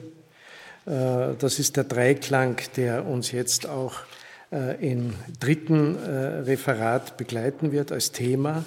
Johannes Silberschneider, der Theaterschauspieler, der 1981, glaube ich, seine Film- und Fernsehkarriere begonnen hat, nämlich mit einem Film von Axel Corti,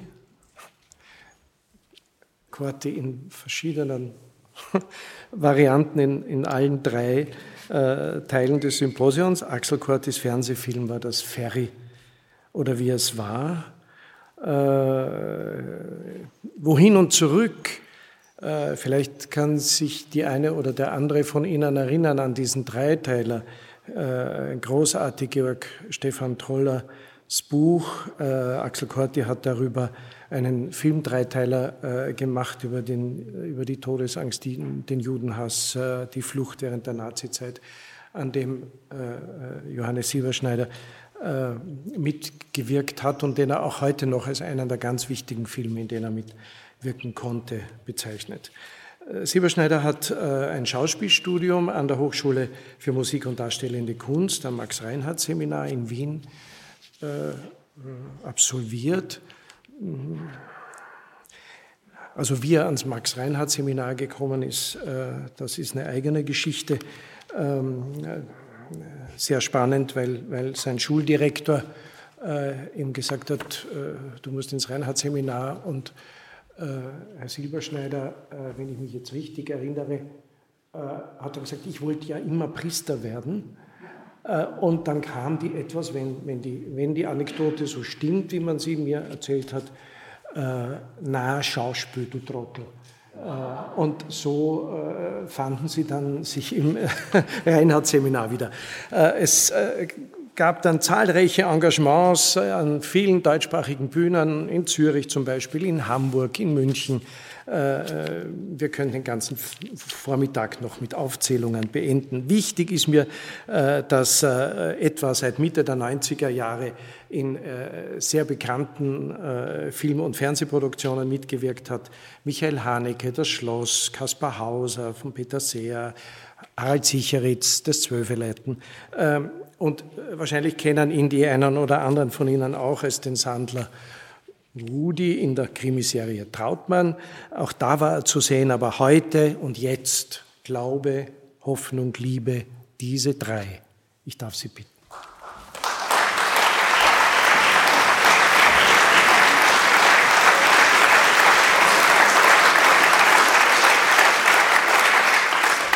Seien Sie herzlich gegrüßt, werte Anwesende, Mitreferenten, Frau Präsidentin.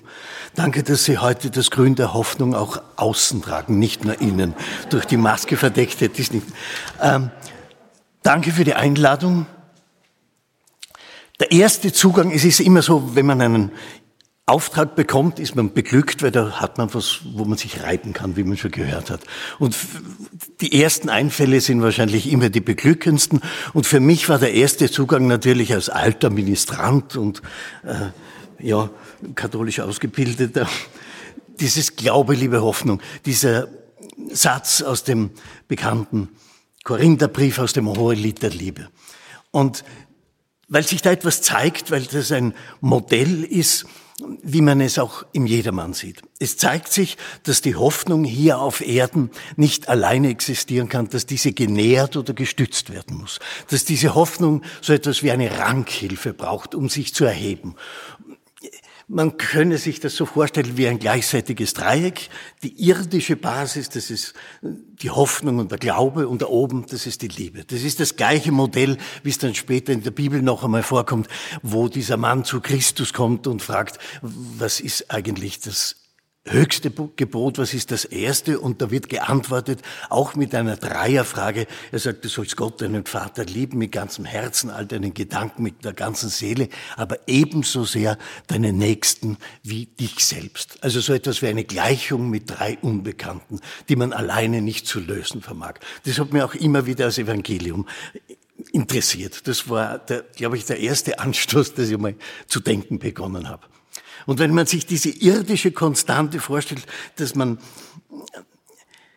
dass auf der einen Seite der Nächste ist und du und da oben als archimedischer Punkt außerhalb dieser Welt Gott und dass sich Gott quasi mit der Geburt Christi auf die Erde senkt. Und wenn man sich nun auf den Nächsten, sich selbst kennt man kaum, den Nächsten auch nicht, wenn man sich dazu bewegt, dann landet man dann landen alle drei Spitzen, alle drei Punkte in einer anderen Dimension. Das ist nicht die Zukunft, sondern das ist sowas wie die Vereinigung wahrscheinlich in der Liebe. Irgend so etwas, was wir uns nicht vorstellen können als Menschen, die wir auf dieser Erde auf drei Dimensionen uns nur stützen können. Und wir heute hier geworfen, brauchen wirklich offensichtlich so etwas wie diese Dreieraffirmationen, wie diesen archimedischen Punkt außerhalb dieser Welt, wo wir unsere Sehnsüchte, unsere Wünsche, unser Begehren spielen können, über Bande spielen können, damit wir irgendeine Lösung erlangen. Und da sind wir beim nächsten Begriff angelangt, nämlich beim Spiel.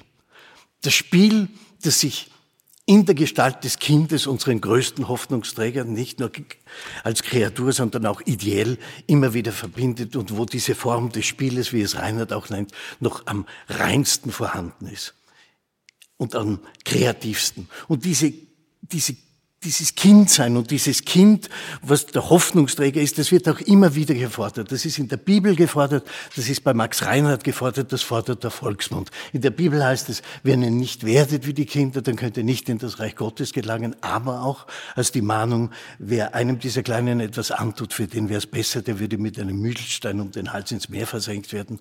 Und was ihr einen dieser Kleinen getan hat, das habt ihr mir getan. Und wenn er diese Kleinen aufnimmt, habt ihr mich aufgenommen. Im Volksmund heißt es, von Kindern und Narren kann man die Wahrheit erfahren. Und das erfüllt der Schauspieler wahrscheinlich in einem, in seiner Person. Denn bei Reinhard kommt diese Kindschaft immer wieder vor. Und das Erste, was mich so beeindruckt hat, war beim Eintreten zur Aufnahmeprüfung.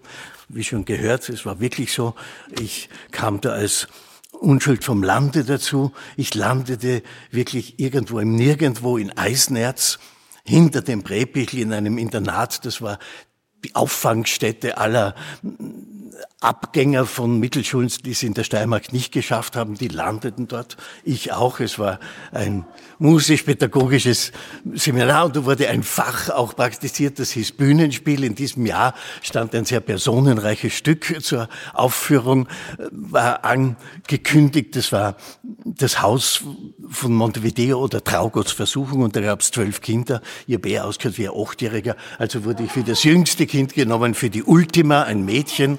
Dann war aber kein Rock vorhanden und keine Perücke, also wurde das einfach gegendert auf einen. Und ich war der Ultimus, ich hatte ein Tischgebet zu sprechen und ein paar lustige Sätze zu sagen und dann kam dieser Erzieher, der eigentlich ausgeschaut hat wie eine Mischform zwischen Ohm Krüger und Mautner Markov mit seinem unglaublichen Ding vom Backenbad zu mir und sagte, du kennst aufs Reinhard-Seminar. Ich nicht wissend, was das ist, Seminar nur in Verbindung mit Priesterseminar je gehört hab gesagt, ja, ich wollte eh aber Pfarrer werden. Und da kam dieser Satz eben, dieser Schauspiel, du Trottel. Und als ich dann dann, ich habe das eigentlich nur probiert, um nicht als furchtbarer Nichtversucher dazustehen. Nach der Matura war dazwischen noch beim Militär in Salzburg, da war meine erste Salzburg-Begegnung und habe es dann versucht und kam in dieses Foyer rein im Palais Cumberland äh, in der Benzinger Straße und das war sein Grundfoyer mit zwei Kaminen links und rechts. Und auf der rechten Seite stand die Büste von Max Reinhardt, links die von der Helene Thiemig und über Reinhardt war damals noch, prangte damals noch der Spruch eben aus dieser Rede von Max Reinhardt über den Schauspieler aus dem Jahre 29, also auch so ein Hoffnungszeichen diese Rede, die mitten in der Weltwirtschaftskrise gehalten wird und wo plötzlich völlig von anderen Dingen die Rede war, nämlich von einem Schauspieler, dem das Theater gehört und von Kunst als Erlösung und Rangform. Und da stand dieser Satz, Denken Sie sich dass sie einem Orden beigetreten sind, denn das Schauspiel ist der letzte Schlupfwinkel für all diejenigen, die sich ihre Kindheit heimlich in die Tasche gesteckt und sich damit auf und davon gemacht haben, um bis an ihr Lebensende weiterzuspielen. Und da habe ich gedacht, ja bitte, das unterschreibe ich. Das ist, äh, wenn Sie mich da nur nehmen, da bin ich wahrscheinlich an der richtigen Stelle. Das ist wahrscheinlich die Spiegelung, da wird nicht, also was ich vom Kloster erwartet habe, ich wollte Priester werden. Äh, ich habe mir gedacht, vielleicht in Atmund, vielleicht Vedo, irgendwo ein Frater und mich nehme jetzt als Gehilfe in der Bibliothek und dann wäre mir das schon genug gewesen. Und wenn Sie mich da nur nehmen, dann ist wenigstens die irdische Konstante gegeben. Dann kann ich wenigstens ein bisschen meinen Nächsten kennenlernen und mit ein bisschen Hilfe wird sich das dann schon noch hinaufranken zu einer Liebeserfahrung oder zu einem, was ich, wie auch immer, Gottes- oder Kunstbild. Da stellte sich heraus, meine Aufnahmeprüfungnummer war 71 und die 71 war damals im alten Gotteslob die Priesterweihe. Und da habe ich gedacht, ja, das passt jetzt da. Also da ist auch irgendwo, da hat sich irgendwas ergeben, was zusammenpasst. Und das Zweite, was aber mahnend daneben stand, das war schon etwas so wie die höhere Schule. Über der Büste von der Helene Thiemig stand nämlich ebenfalls ein Satz aus der Reinhard-Rede und der hieß, nicht Verstellung ist die Aufgabe des Schauspielers, sondern Enthüllung. Und das ist mir schon wie die höhere Weihe vorgekommen. Das ist natürlich für einen Jungen völlig unerfüllbar. Das klang dann so ähnlich wie das, was wir in der Philosophiestunde in der Mittelschule gehört haben, da die, die Einführung in die Tübinger Philosophie vom Bloch. Also Prinzip Hoffnung, wo es heißt, du bist, aber du hast, hast dich nicht. Daher wie heißt der, der, der letzte Satz, du bist, du hast dich nicht äh, und darum werden wir. So heißt es. Und das war genauso unverständlich mit dem, ja, was bedeutet das jetzt Verstellung und was Enthüllung? Ich will ja kein Darsteller in Sexfilmen werden oder sowas. Es war noch, es war ein bisschen unverständlich. Und da habe ich mir, der ich zu dieser Zeit sehr der Popmusik freunde, habe ich mir selbst dann etwas geschaffen, was mich in einem Soul-Song angesprungen ist von Clyde King und Jimmy Holiday. Und das hieß Ready willing and able. Und da dachte ich mir, das ist es für mich, der, der, der Ausgangspunkt, auch so eine Dreier-Affirmation. Ja, man muss bereit sein, wie es bei Hamlet schon immer heißt, bereit sein ist alles. Man muss gewillt sein und man muss sich so etwas, eine Abilität erwerben, ein Handwerkszeug, was ja am Reinhardt-Seminar damit gegeben war. Und da habe ich mich halt hingegeben. Uns wurde immer eingeflößt, du musst dich öffnen, du musst durchlässig werden auch nicht sehr verstanden, da ich sehr lange Bettnässer war, habe ich das, die Durchlässigkeit, haben wir mir gedacht, dieses Kapitel ist schon abgetan, aber ich wusste nicht, wie ich das angehen sollte. Und dann kam gleich der Unterricht, der theoretische Unterricht, meine Rollengestaltungslehrerin war damals die Susi Nicoletti. Ich war überhaupt noch in in so einer Form am Reinhard-Seminar. Ich bin eigentlich ein Johannes der Evangelist, aber ich kam mir vor eigentlich wie der Johannes der Täufer, der als letzter Prophet des alten Bundes noch vorhanden ist, aber schon mit den anderen Fuß im neuen Bund stehen will. Und ich hatte noch die alte Garde im 51. Jahr, also nach der ersten Jubelfeier des Seminars, da war noch das Alte vorhanden und ich wollte eigentlich schon ins Neue. Eines der ersten Theaterstücke, die ich dann am Burgtheater gesehen, gesehen habe, das waren die Füße im Feuer nach einer, nach der Ballade Don Adieu. Und als ich das gesehen habe, habe ich mir gedacht, ja, das ist jetzt 50er Jahre, Klaus-Jürgen Wussow, 50er Jahre. Und ich hatte eine Sehnsucht, dass man da schon irgendwas anderes spielt, irgendwie, dass ein Bühnenbild ausschaut eher so wie in einem Beatles-Film und dass man irgendwie moderner spricht. Und diese Vision hat sich auch wirklich dann 40 Jahre später erfüllt, als ich Herbie Fritsch mit dem Konrad Bayer Abend am Burgtheater gesehen habe. Dann habe ich mir gedacht, so, das ist jetzt auch gegeben. Das hat sich jetzt auch erlöst. Aber dann kamen natürlich mit diesen Forderungen auch die ersten Einbrüche. Wie es in der Bibel auch heißt, Hoffnung, die man nicht erfüllt sieht, ist keine. Und da kamen auch schon von der Susi Nicoletti die ersten Ermahnungen. Die erste Ermahnung an mich war, Humphrey war mein Name, das kam daher, da ich zur Aufnahmeprüfung noch einen Anzug anhatte, weil es geregnet hatte, einen Kleppermantel und einen Hut. Und da war der Spitzname von allen Studenten sofort an Bogart gemahnt, Humphrey. Der blieb mir dann hängen, auch bei Axel Korte noch. Und da hieß es sofort bei der Nicoletti, Humphrey, du musst mehr arbeiten. Wo ich nicht genau gewusst habe, was das ist, aber ich dachte sofort an den Ausdruck Schauspiel, und, dach, und sagte zu Frau Nicoletti, aber Frau Professor, das heißt Schauspiel, nicht Schauarbeiten. Vor Arbeit ist doch nichts. Und dann hat sie gesagt, also gut, dann lies mehr. Und das war dann wirklich eine Aufforderung, das Lesen. Und das Zweite, was dann beanstandet wurde, war die Sprache. Das Verhaftetsein in den Dialekt, den ich nicht ablegen konnte natürlich, weil das war für mich, es ist ja mit der Schule auch immer so, ob das jetzt mit Ausbildung überhaupt. Das Kind, wenn es zur Welt kommt, das weiß angeblich alles bis zu seiner Sozialisierung. Das weiß, wo es herkommt, wo es hingeht und das ahnt alles. Das vielleicht auch dieser äh, unbändige Spieltrieb, den man nicht übersehen kann, wo alle Kreativität zum Vorschein kommt. Und ich, Jetzt habe ich eh einen Faden verloren, das ist jetzt auch gut. Das ist eh zu ausufer. Jedenfalls, Dialekt war bei mir nicht ablegbar. Das, das, ich weiß schon, Schule war's. Schule war das Stichwort. Ich habe mir gedacht, in der Schule, das, was man lernt, das ist eh nur eine Ausrede für das, was man eigentlich im höheren Sinne lernen sollte. Das ist das Kennenlernen des Nächsten. Das ist wahrscheinlich eine höhere Aufgabe, eine höhere Weltsicht, ein höheres Gottesbild oder irgend sowas. Also habe ich mir da nicht viel. Und dann kam natürlich hinzu beim Dialekt, dass ich auch wieder mit einem Reinhard-Satz parieren musste, weil damals war ja das üblich, dass man diese Rede aus, ja, nicht auswendig gekannt hat, aber man hat sie dann schon gekannt, wenn man am Seminar war.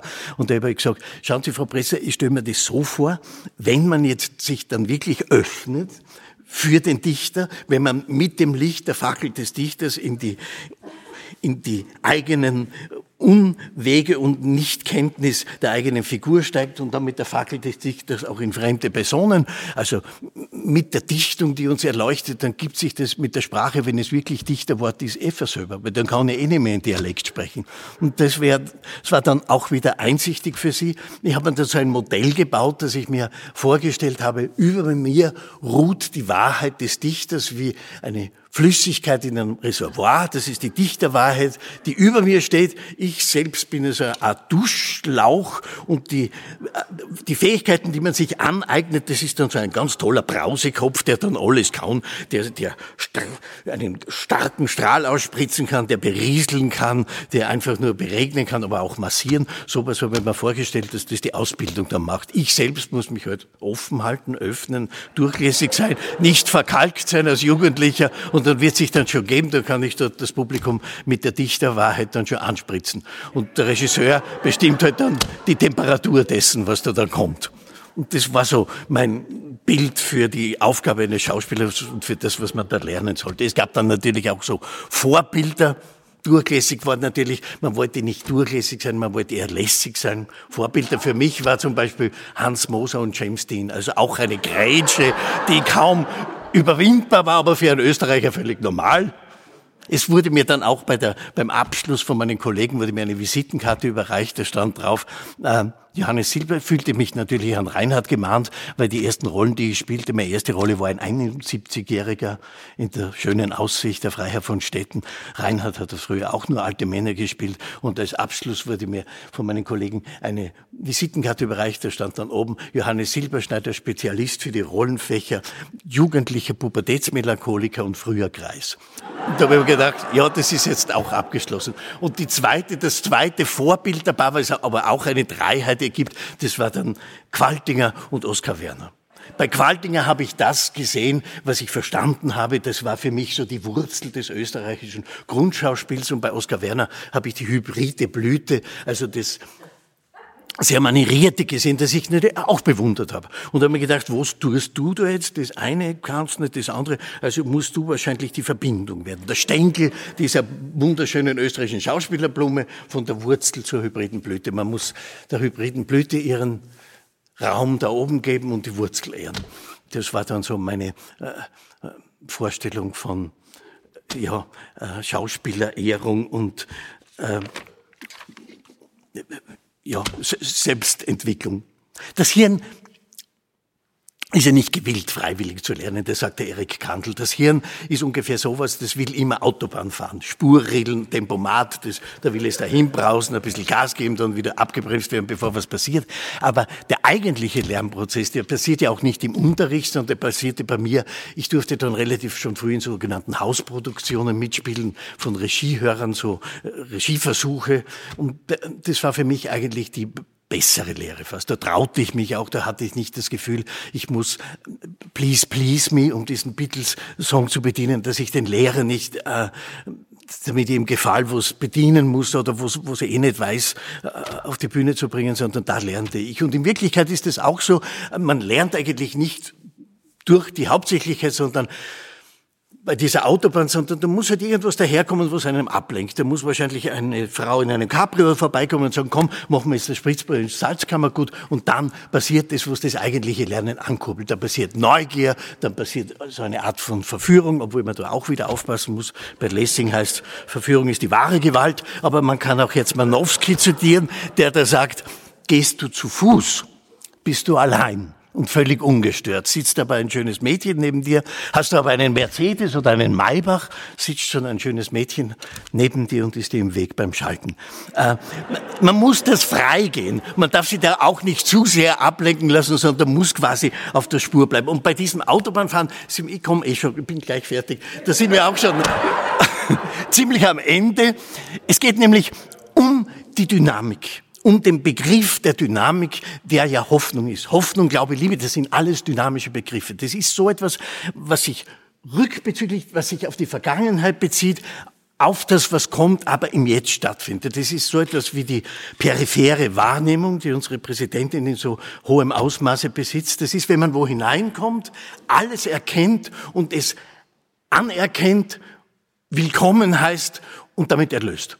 Das ist die höchste Form der peripheren Wahrnehmung und das geschieht bei Ihnen, wenn Sie den Raum betreten. Und das ist auch das hohe Ideal für dynamische Begriffe. Der dynamische Begriff Schönheit zum Beispiel ist auch so ein dynamischer Begriff. Schönheit lässt sich nicht festhalten in einer Schönheitsoperation zum Beispiel, sondern Schönheit ist ein Ding, das von innen kommt und täglich neu strahlt, so wie Glaube täglich neu erarbeitet sein will und wie Hoffnung auch so etwas ist. Das will täglich genährt werden. Hoffnung braucht Nahrung. Und wenn man von diesem Hoffnungsbegriff einmal wieder auf Reinhard schaut und auf die Festspiele und auf diese Stadt Salzburg, dann findet man das in grandioser Form vereint. Reinhard, der hier seine Anfängerjahre verbracht hat, der hier seine mimischen Urschritte getan hat, wir plötzlich, die waren auch so ein Dreier gespannt, da kommen wir jetzt nicht mehr los. Das waren drei Schauspieler, die sich sehr mochten. Das war der Herr Max, der Herr Held und der Herr Reinhard. Und dann kam der Otto Brahm vom Deutschen Theater in Berlin, immer so auf Talent Scouting. Er hat sich immer nach neuen Talenten umgeschaut, wollte eigentlich den Herrn Held engagieren, der aber krank war und Reinhard diese Rolle übernommen hat. Also wurde Reinhard plötzlich zum Helden. Und er spielte bei ihm in Berlin und hatte nach sieben Jahren hat er ihn rausgekauft und hat sich selber sein eigenes Theaterimperium äh, da aufgebaut und hat alles bedient. Er hat das Kammerspiel erfunden, diese intime Form, wie sie jetzt im Jedermann vorherrscht. Er hat aber auch die große Massenszenerie total beherrscht im Zirkus Schumann, wo auch der Jedermann zum ersten Mal aufgeführt wurde. Und dann plötzlich kam der erste Einbruch in seiner Karriere, nämlich in Form des Ersten Weltkriegs. Und der Reinhard war ein Visionär, er war ein Medium, er war ein Empfänger, aber nicht für das, was plötzlich angesagt war. Nicht für politisches Theater,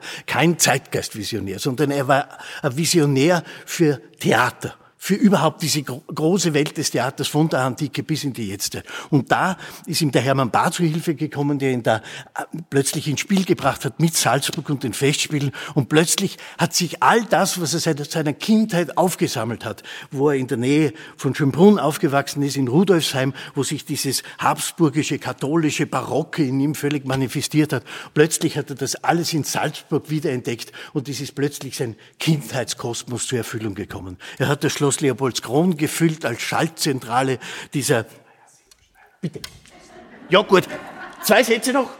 Und da sieht man, dass Reinhard vom Theater eine ganz andere Vision, die eigentlich damals schon was erfüllt hat, was später dann vom Hans Sedelmeier eingeklagt wurde, nämlich das mit der Aufklärung die Himmelsleiter, diese Verbindung, die im Barock noch vorhanden war zwischen Himmel und Erde, wo sich der Himmel noch in der Architektur, in der bildenden Kunst und im Theater auf der Erde gespielt hat, plötzlich gekappt war durch die Aufklärung und das hat Reinhard eigentlich damals schon mit den Festspielen wiederhergestellt. Der hat diese jakobinische Himmelsleiter wieder völlig, äh, dieses Verbindung zum Universellen, zum Universellen in der Musik Mozarts, in Stücken wie Mirakel im Jedermann im Salzburger Großen Welttheater aufzustellen versucht. Sedelmeier hat es 30 Jahre eingeklagt später und hat es beklagt und man Heute noch heißt der Weg über die Festspielhäuser, über den Berg durchs Bürgermeister, durch Loch hindurch Hans Sedelmeier Weg. Aber der endet irgendwo bei einem einsamen Bauerngehöft in der Wiese, während Reinhards Vision irgendwie weiterging zur Schaltzentrale in Leopoldskron.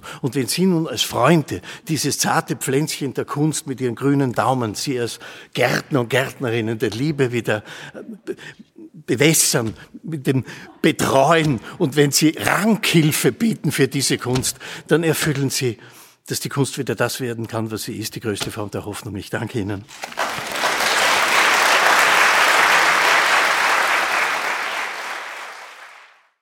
Eine äh, ergänzende Frage zu Ihrem Vortrag, Frau Hausner, das äh, würde mich wirklich sehr interessieren. Sie haben, Sie haben so in einem Nebensatz gesagt, Kopfschuss, mhm. 2002 bis 2004. Und das hat mir geholfen zu überleben. Ja, bei Künstlern ist es ja eben so, das habe ich ja auch beschrieben mit Beispiel Rembrandt, Beckmann und gilt natürlich für alle Künstler. Die, die haben ja, Künstler haben ja keine Trennung von, von Beruf und Tri Privat. Das, das ganze Leben ist eins und die, und die Chance des Künstlers ist auch, sein Problem in der Kunst abzuarbeiten mhm. und dadurch zu überleben. Es muss einer sich nicht, also Rothko hat es nicht geschafft, der hat sich ja wirklich erschossen. Ich nicht. Also Kunst schon auch Selbsttherapie? Sicher. Weil wir das ja auch äh, beim Schreiben, die Grenzen, ja. die sich da verwischen, Schreibwerkstatt kann auch zur Therapie werden. Also das ist ja auch ein Zugang, der Hoffnung gibt. Absolut. Äh, äh, Künstler sind ja immer widersinnig Hoffende. Das, das kennzeichnet sie. Äh, das Spannende äh, ist, ich glaube, Sie haben äh, Bloch angesprochen, der hat ja verlangt, wir sollen wieder hoffen lernen. Wie soll denn das funktionieren? Sehen Sie da, ich frage Sie jetzt alle drei, wie, wie kann man über den Zugang zu Kunst sich etwa über die Literatur oder über das Schauspiel Hoffnung lernen? ist das im Schreiben möglich? Ist das ich glaube schon, dass jedes Mal, wenn ein Mensch zuhört, wenn ein Mensch sich auf ein Bild einlässt, wenn ein Mensch sich auf einen anderen einlässt oder auf ein Erlebnis einlässt, das auf das Erlebnis Theater, auf das Erlebnis Kunst, auf das Erlebnis äh, Musik einlässt, da, da entsteht ja Hoffnung, weil das auch eine Möglichkeit ist, sich einzulassen auf seine eigene Würde. Also das ja das hat ja auch immer mit Sinn zu tun, nicht? Dass in dem Moment, wo etwas Gestalt annimmt, wo du dich einlässt auf die Gestalt in diesem Bild, äh, lässt du dich ja auch ein auf dein Spiegelbild. Das, das Bild ist ja nicht nur das, das Bild, das eine Künstlerin gesch äh, geschaffen hat, sondern du siehst ja immer auch dich selbst das sind ja so ganz merkwürdige Prozesse, das sich selbst fremd sein und dann sich selbst sehen, indem man den anderen sieht. Mhm. Und äh, die, diese Möglichkeiten, die geboten werden in der Kunst, sind immer auch Möglichkeiten, sich einzulassen auf das Fremde in sich, die ich glaube, dass jede Art von Fremdenhass ein Selbsthass ist. Ein, und, äh, das durch die Pro Projektion auch. Diese, diese Projektionen, entsteht, ja. die so, so, schrecklich gefährlich sind. Mhm. Äh, und äh, insofern ist, ist Kunst auch immer politisch. Und insofern ist, äh, ist das Angebot, das Kunst bietet, immer auch ein therapeutisches. Mhm. Weil jede Art von verquerer Kunst ist immer auch eine Gefahr, äh, ein Menschenbild anzubieten, das letztlich sowas von menschenfeindlich ist. Also ich war gestern in der Maria Stewart und ich habe mir, äh, mir äh, gedacht, das ist ein Paradebeispiel für das Leben auf Probe. Weil das ist ja äh, für mich, also das, im Theater kann man Dinge ausprobieren, die in der Realität nicht möglich wären. Also die zwei Frauen äh, haben ja, sind ja im echten Leben einander nie begegnet. Äh, die Elisabeth hat sie, ich weiß nicht wie oft, waren die knapp vor einem Treffen, ist es wieder äh, abgesagt worden.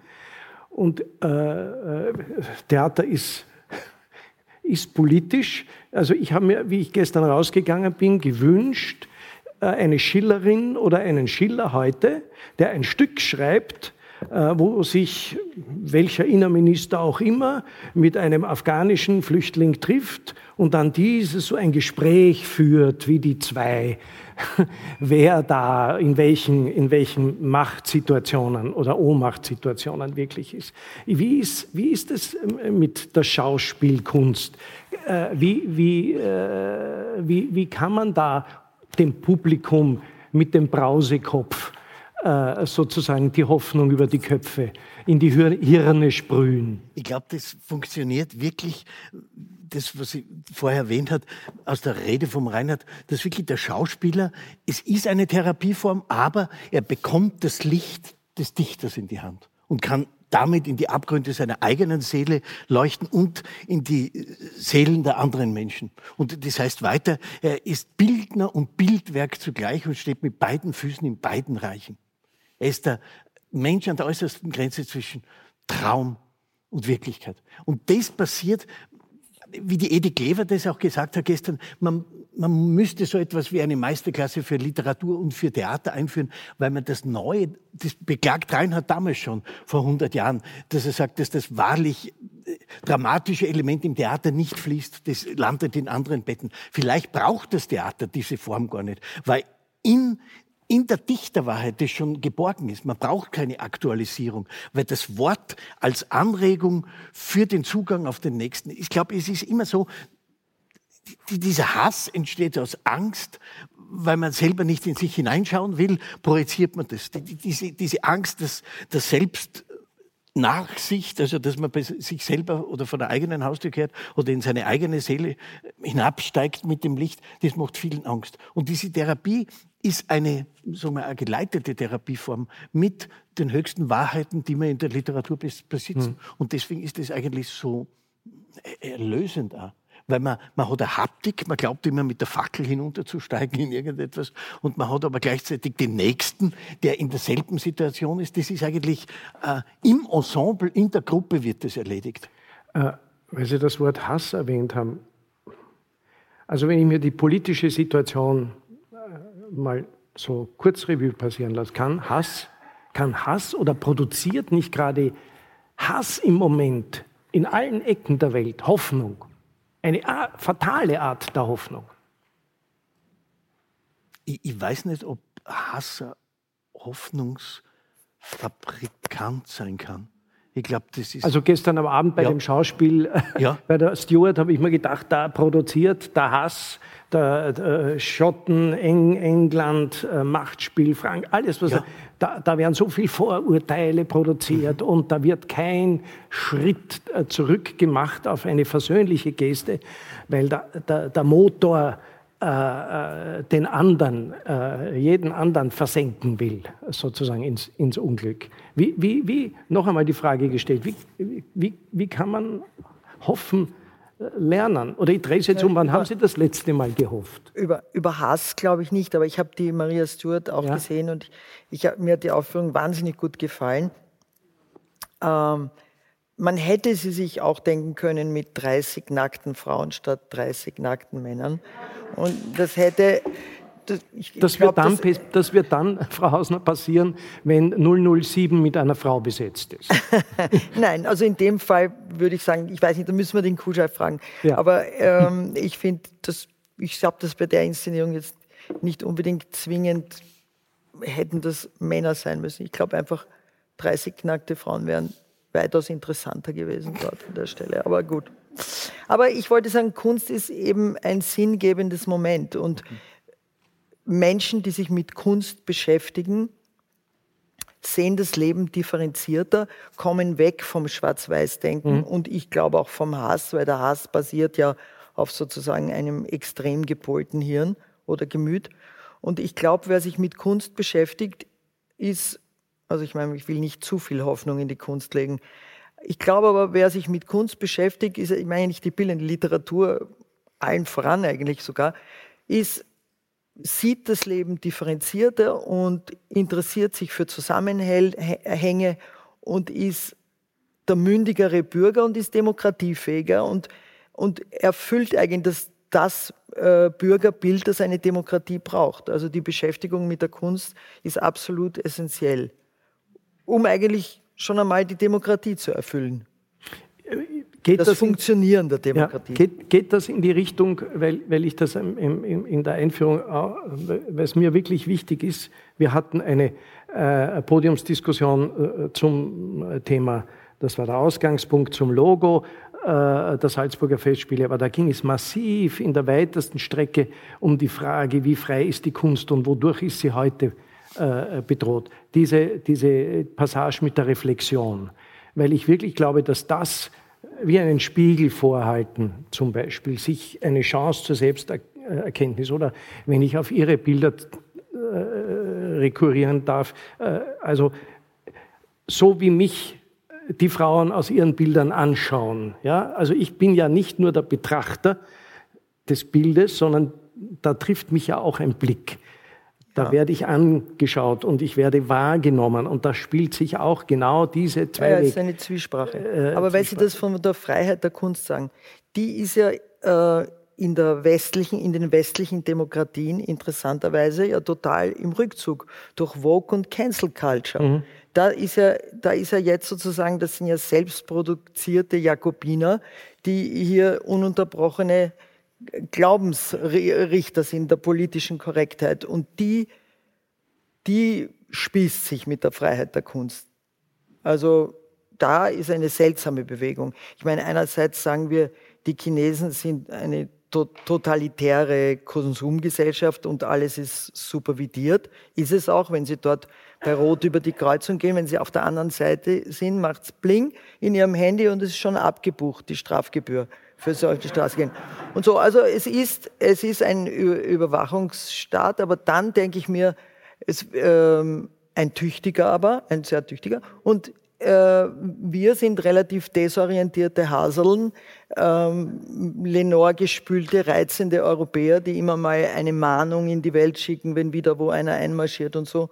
Und, und selber haben wir uns durch Woke und Cancel Culture und, und diese wir übertreffen ja Philip Roth eigentlich in seinen Künsten menschlichen Makel. Also mm, wir müssen nicht glauben von uns, dass wir diese Bombenfreiheit hier haben. Zumindest entwickelt sich es nicht in die Richtung. Hm. Ich ja? glaube, wir müssen aber vorsichtig sein, denn äh, die Beschäftigung mit Kunst und Kultur per se ist noch keine Garantie für eine höhere ja, ja, äh, Aufmerksamkeitsrate für alles, was vollkommen gefährlich klar. ist. Ja, Denn sonst hätten wir den Nationalsozialismus nicht gehabt. Eh. sonst, äh, die, es waren ja genügend Leute, die sich ihrer feinsinnigen äh, Beschäftigung mit Kunst und Kultur sehr bewusst waren gut, und die die ersten waren, die äh, auf für die Verteidigung dieser Werte äh, dem Hitler nachgelaufen sind. Also ich glaube, man muss, man muss sehr vorsichtig sein, dass man nicht äh, als Vertreter der, von Werten äh, Unwerten nachläuft. Also man, Nein, da haben Sie recht, aber wenn die, die sich äh, nicht mit Kunst beschäftigt haben vor dem Hitler,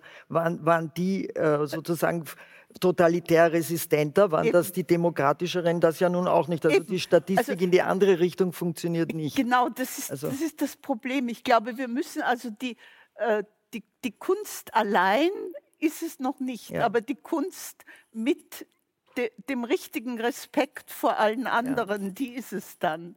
Also die, äh, ich glaube, dass die Kunst als, als Besitz zu betrachten, das ist sozusagen ein zusätzlicher Besitz zu allem anderen, das, das ist falsch. Hm. Also äh, die Kunst als etwas, das, äh, das uns als, äh, so wie die Natur etwas, mit dem man verantwortungsvoll umzugehen hat, weil es etwas Großartiges ist, mit dem man äh, nicht verantwortungsvoll genug umgehen kann, da, darum geht es. Das, das, ist ein, ein, ein Schatzhaus, äh, das, äh, das Möglichkeiten in alle Richtungen bietet und das auch äh, sozusagen offen gehalten werden muss für möglichst viele, weil es dann auch zusätzliche Möglichkeiten für alle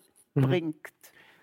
Ich möchte noch einmal ganz kurz zu diesem Thema Freiheit, Freiheit der Kunst äh, zurückgehen und wo, wir die, wo es Ansätze gibt, äh, auch das Publikum, es, es, geht ja nicht nur um die Künstlerinnen oder Künstler, äh, die da die Freiheit der Kunst zu verteidigen hätten, sondern es geht ja auch ums Publikum. Also wie kriegen wir sozusagen das Publikum, ja. wie kriegen wir uns, die wir hier sitzen, dazu, äh, äh, das zum Beispiel nicht, was Sie, die Situationen, die, die Sie beschrieben haben, also äh, der, die Hasspostings, äh, Cancel Culture etc. Ähm, wie kriegen wir äh, auch das Publikum da, dazu, äh, die künstlerischen Leistungen, dass die auch im Freiraum, egal ob das jetzt ein Museum ist oder ob es ein Theater ist, dass die auch weiterhin frei ausgeübt äh, äh, werden äh, können. Wo also sitzen also, die Verbündeten? Sitzen sie hier? Wo sind sie zu hoffentlich. suchen? Aber ich meine, äh, großartige Kunst, Künstler können ja gar nichts anderes machen als, äh, oder ich glaube, äh, große Kunst überzeugt. Und äh, sicher kann die Kunst nicht schultern, sozusagen die Kunst kann das nicht bewirken, die, die, äh, den moralischen, sagen wir, die moralische Aufrüstung mhm. der Welt. Aber trotzdem kann sie mitreißen und überzeugen. Und ich denke, Kunstwerke arbeiten, arbeiten nach und Bücher klingen nach, wenn ich ein tolles Buch lese. Mir hängt das tagelang nach und ich beschäftige mich damit. Und die Hoffnung ist, dass wenn viele Menschen sozusagen beflügelt oder, oder gelockt werden können, in, in diesen Prozess einzusteigen, so, so werden sie manches differenzierter sehen und vielleicht nicht so anfällig sein, sagen wir mhm. so. Das, das glaube ich auf jeden Fall, aber ich glaube, die Einladung muss da sein, ja? Dass, ja. dass wenn Menschen konfrontiert sind mit großen Werken, egal in welcher Sparte der Kunst, dass sie sich eingeladen fühlen und nicht das Gefühl haben, sie müssen zuerst einmal verstehen. Ich glaube, dieses ich muss erst einmal verstehen, darum geht es gar nicht. Es geht zunächst einmal um die Einladung. Mhm. Es geht, ich muss nicht immer gleich alles verstehen. Äh, ich glaube, das Gefühl, ich bin überwältigt von einem Text, von einem Bild und ich weiß überhaupt nicht, was will mir dieses Bild sagen. Ich stehe nur da und schau. Ich stehe nur da und höre. Das genügt völlig. Und ich glaube, dieses Erlebnis zu haben, das möchte ich möglichst vielen Menschen möglich machen, dass sie nicht dann das Gefühl haben, ach, ich bin zu klein für diese Kunst, für dieses Bild, für diese Musik, für, diese, äh, für dieses Buch, sondern ich darf einfach auch überwältigt sein und ich darf mein Kleinsein auch als eine Möglichkeit empfinden und als eine Freude an Kleinsein empfinden können. Das, darum geht es mir vielleicht. Herr Sieberschneider, Sie wollten dazu.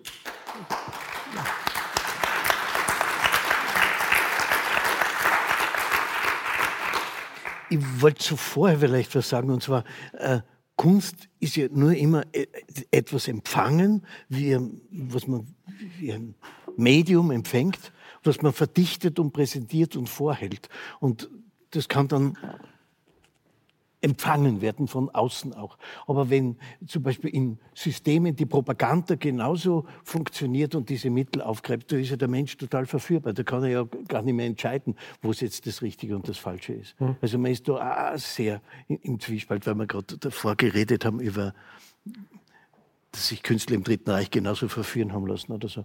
Weil die Mittel der Propaganda genauso schon entwickelt waren wie die, die, die, das, die Künstler in ihrem Ausdruck. Mhm. Äh, Sie haben unlängst äh, oder vor nicht allzu langer Zeit, Frau Hausner, in einem ähm, Gespräch gesagt, äh, ich bin nicht tagesaktuell, aber seismografisch und reflektiere meine Zeit.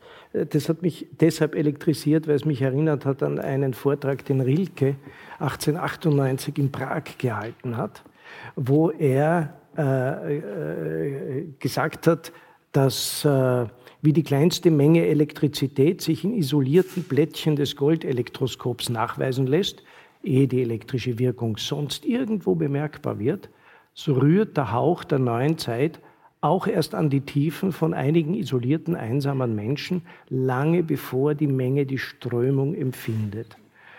Äh, ich habe mit dem Robert Menasse einen heftigen Streit äh, gehabt, ob dieses Zitat, so er hat gesagt, ich bin Schriftsteller und kein Seismograph, ich bin kein, kein, kein äh, Werk, so ein Kasten, der irgendwelche Schwingung, Schwingungen misst. Trotzdem, ich, in den Vorgesprächen, in der Vorbereitung für äh, unser Gespräch heute, haben mir viele Leute gesagt, äh, äh, eigentlich setzen sie auch die Hoffnung auf Schriftsteller, äh, auf die Kunst überhaupt, auf Dinge aufmerksam zu machen, äh, die manche von den Künstlern oder Künstlerinnen merken, aufgreifen, zu, zu, zur Sprache bringen oder zum Bild machen, äh, die wir gar nicht empfinden. Ist das seismografisch, das Sie also, erwähnen, so zu interpretieren? Also ich glaube, dass der Menasse schon ein Seismograph ist, vielleicht weiß er es nicht, aber er hat ja ein Buch geschrieben über Europa zum Beispiel. Ja. Ein Roman, der äußerst erfolgreich war, den ich auch wahnsinnig gern gelesen habe. Und wieso ist er dann nicht seismografisch? Er ist nicht der Tagesreporter am Bahnhof. Ich, wenn ich Flüchtlinge mache, ich glaube, auf das mhm. habe ich mich damals bezogen. Äh, ich, ich habe auch nicht, ich bin auch nicht auf den Westbahnhof gegangen und habe dort nur geknipst wie die Tagesschau, sondern ich habe das halt beobachtet und eingesogen und habe dann das durch meine eigene Maschine laufen lassen und dann ist es über meine subjektive Wahrnehmung hat es wieder einen Ausdruck gefunden. Also ich bin ja nicht Reporterin, aber dass ich jetzt nicht wahrnehme, was in der Welt passiert, das, das wäre wär ja gelogen. Also das würde mir ja, also das mein, will nur auf meinen kleinen Vortrag da mhm. verweisen, da gibt es lauter Seismographen in dem, in, mhm. in dem Vortrag und eigentlich hat man das Gefühl, fast alle sind es und der Menasse ist es auch, er weiß es vielleicht mhm. nicht. Ähm, zwei Fragen, die ich immer, oder nicht immer, aber sehr oft am, am Schluss äh, stelle, ist, welche, welche Hoffnung an alle drei, welche Hoffnung haben Sie aufgegeben? Gibt es sowas? Eine Hoffnung aufgeben? Und wenn ja, welche war das? Frau Hausner? Ich, nein, ich muss jetzt mit diesem Karlauer noch antworten, die Hoffnung stirbt zuletzt. Also ich gebe gar nicht auf, keine Hoffnung. Äh.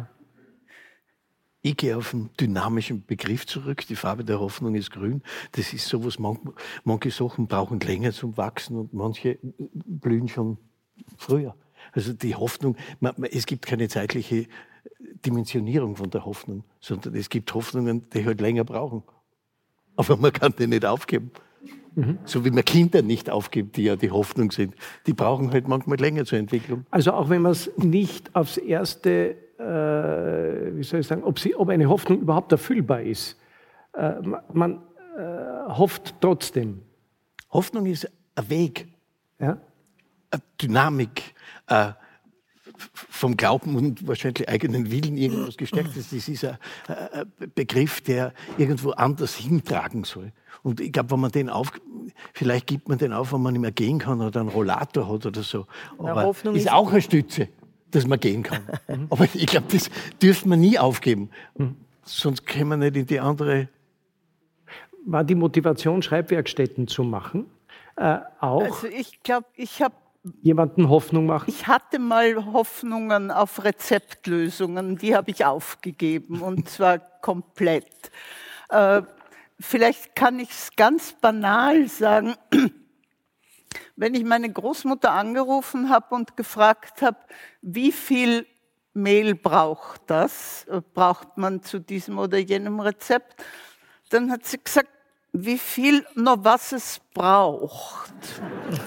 Und äh, ich denke, mit der Hoffnung ist es auch so, dass es immer ja. jetzt so, was es gerade braucht, das, das, das ist einfach, dass man die jeweilige Situation, dass man hofft, man hofft halt, dass man der jeweiligen Situation gerecht werden kann und ehrlich genug ist und mit der eigenen Eitelkeit und mit der eigenen Hoffnungslosigkeit so weit äh, jonglieren kann, dass man da dieses, was es braucht, halbwegs im Griff hat und halbwegs ordentlich über die Runden kommt.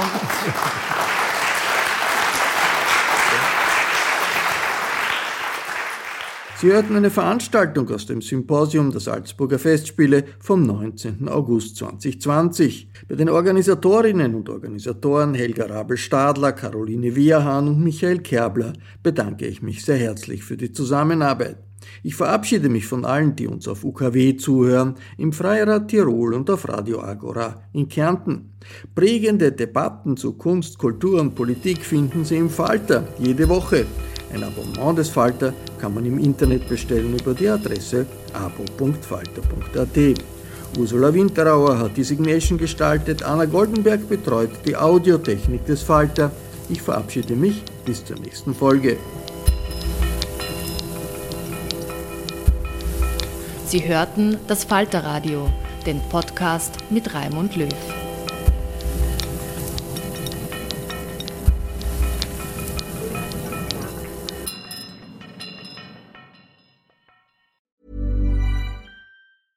A lot can happen in the next three years. Like a chatbot may be your new best friend. But what won't change? Needing health insurance. United Healthcare Tri Term Medical Plans are available for these changing times. Underwritten by Golden Rule Insurance Company, they offer budget friendly, flexible coverage for people who are in between jobs or missed open enrollment. The plans last nearly three years in some states, with access to a nationwide network of doctors and hospitals. So, for whatever tomorrow brings, United Healthcare Tri Term Medical Plans may be for you. Learn more at uh1.com. Imagine the softest sheets you've ever felt. Now imagine them getting even softer over time. That's what you'll feel with Bowl and Branch's organic cotton sheets. In a recent customer survey, 96% replied that Bowl and Branch sheets get softer with every wash. Start getting your best night's sleep in these sheets that get softer and softer for years to come. Try their sheets with a 30-night guarantee. Plus, get 15% off your first order at bowlandbranch.com. Code BUTTERY. Exclusions apply. See site for details.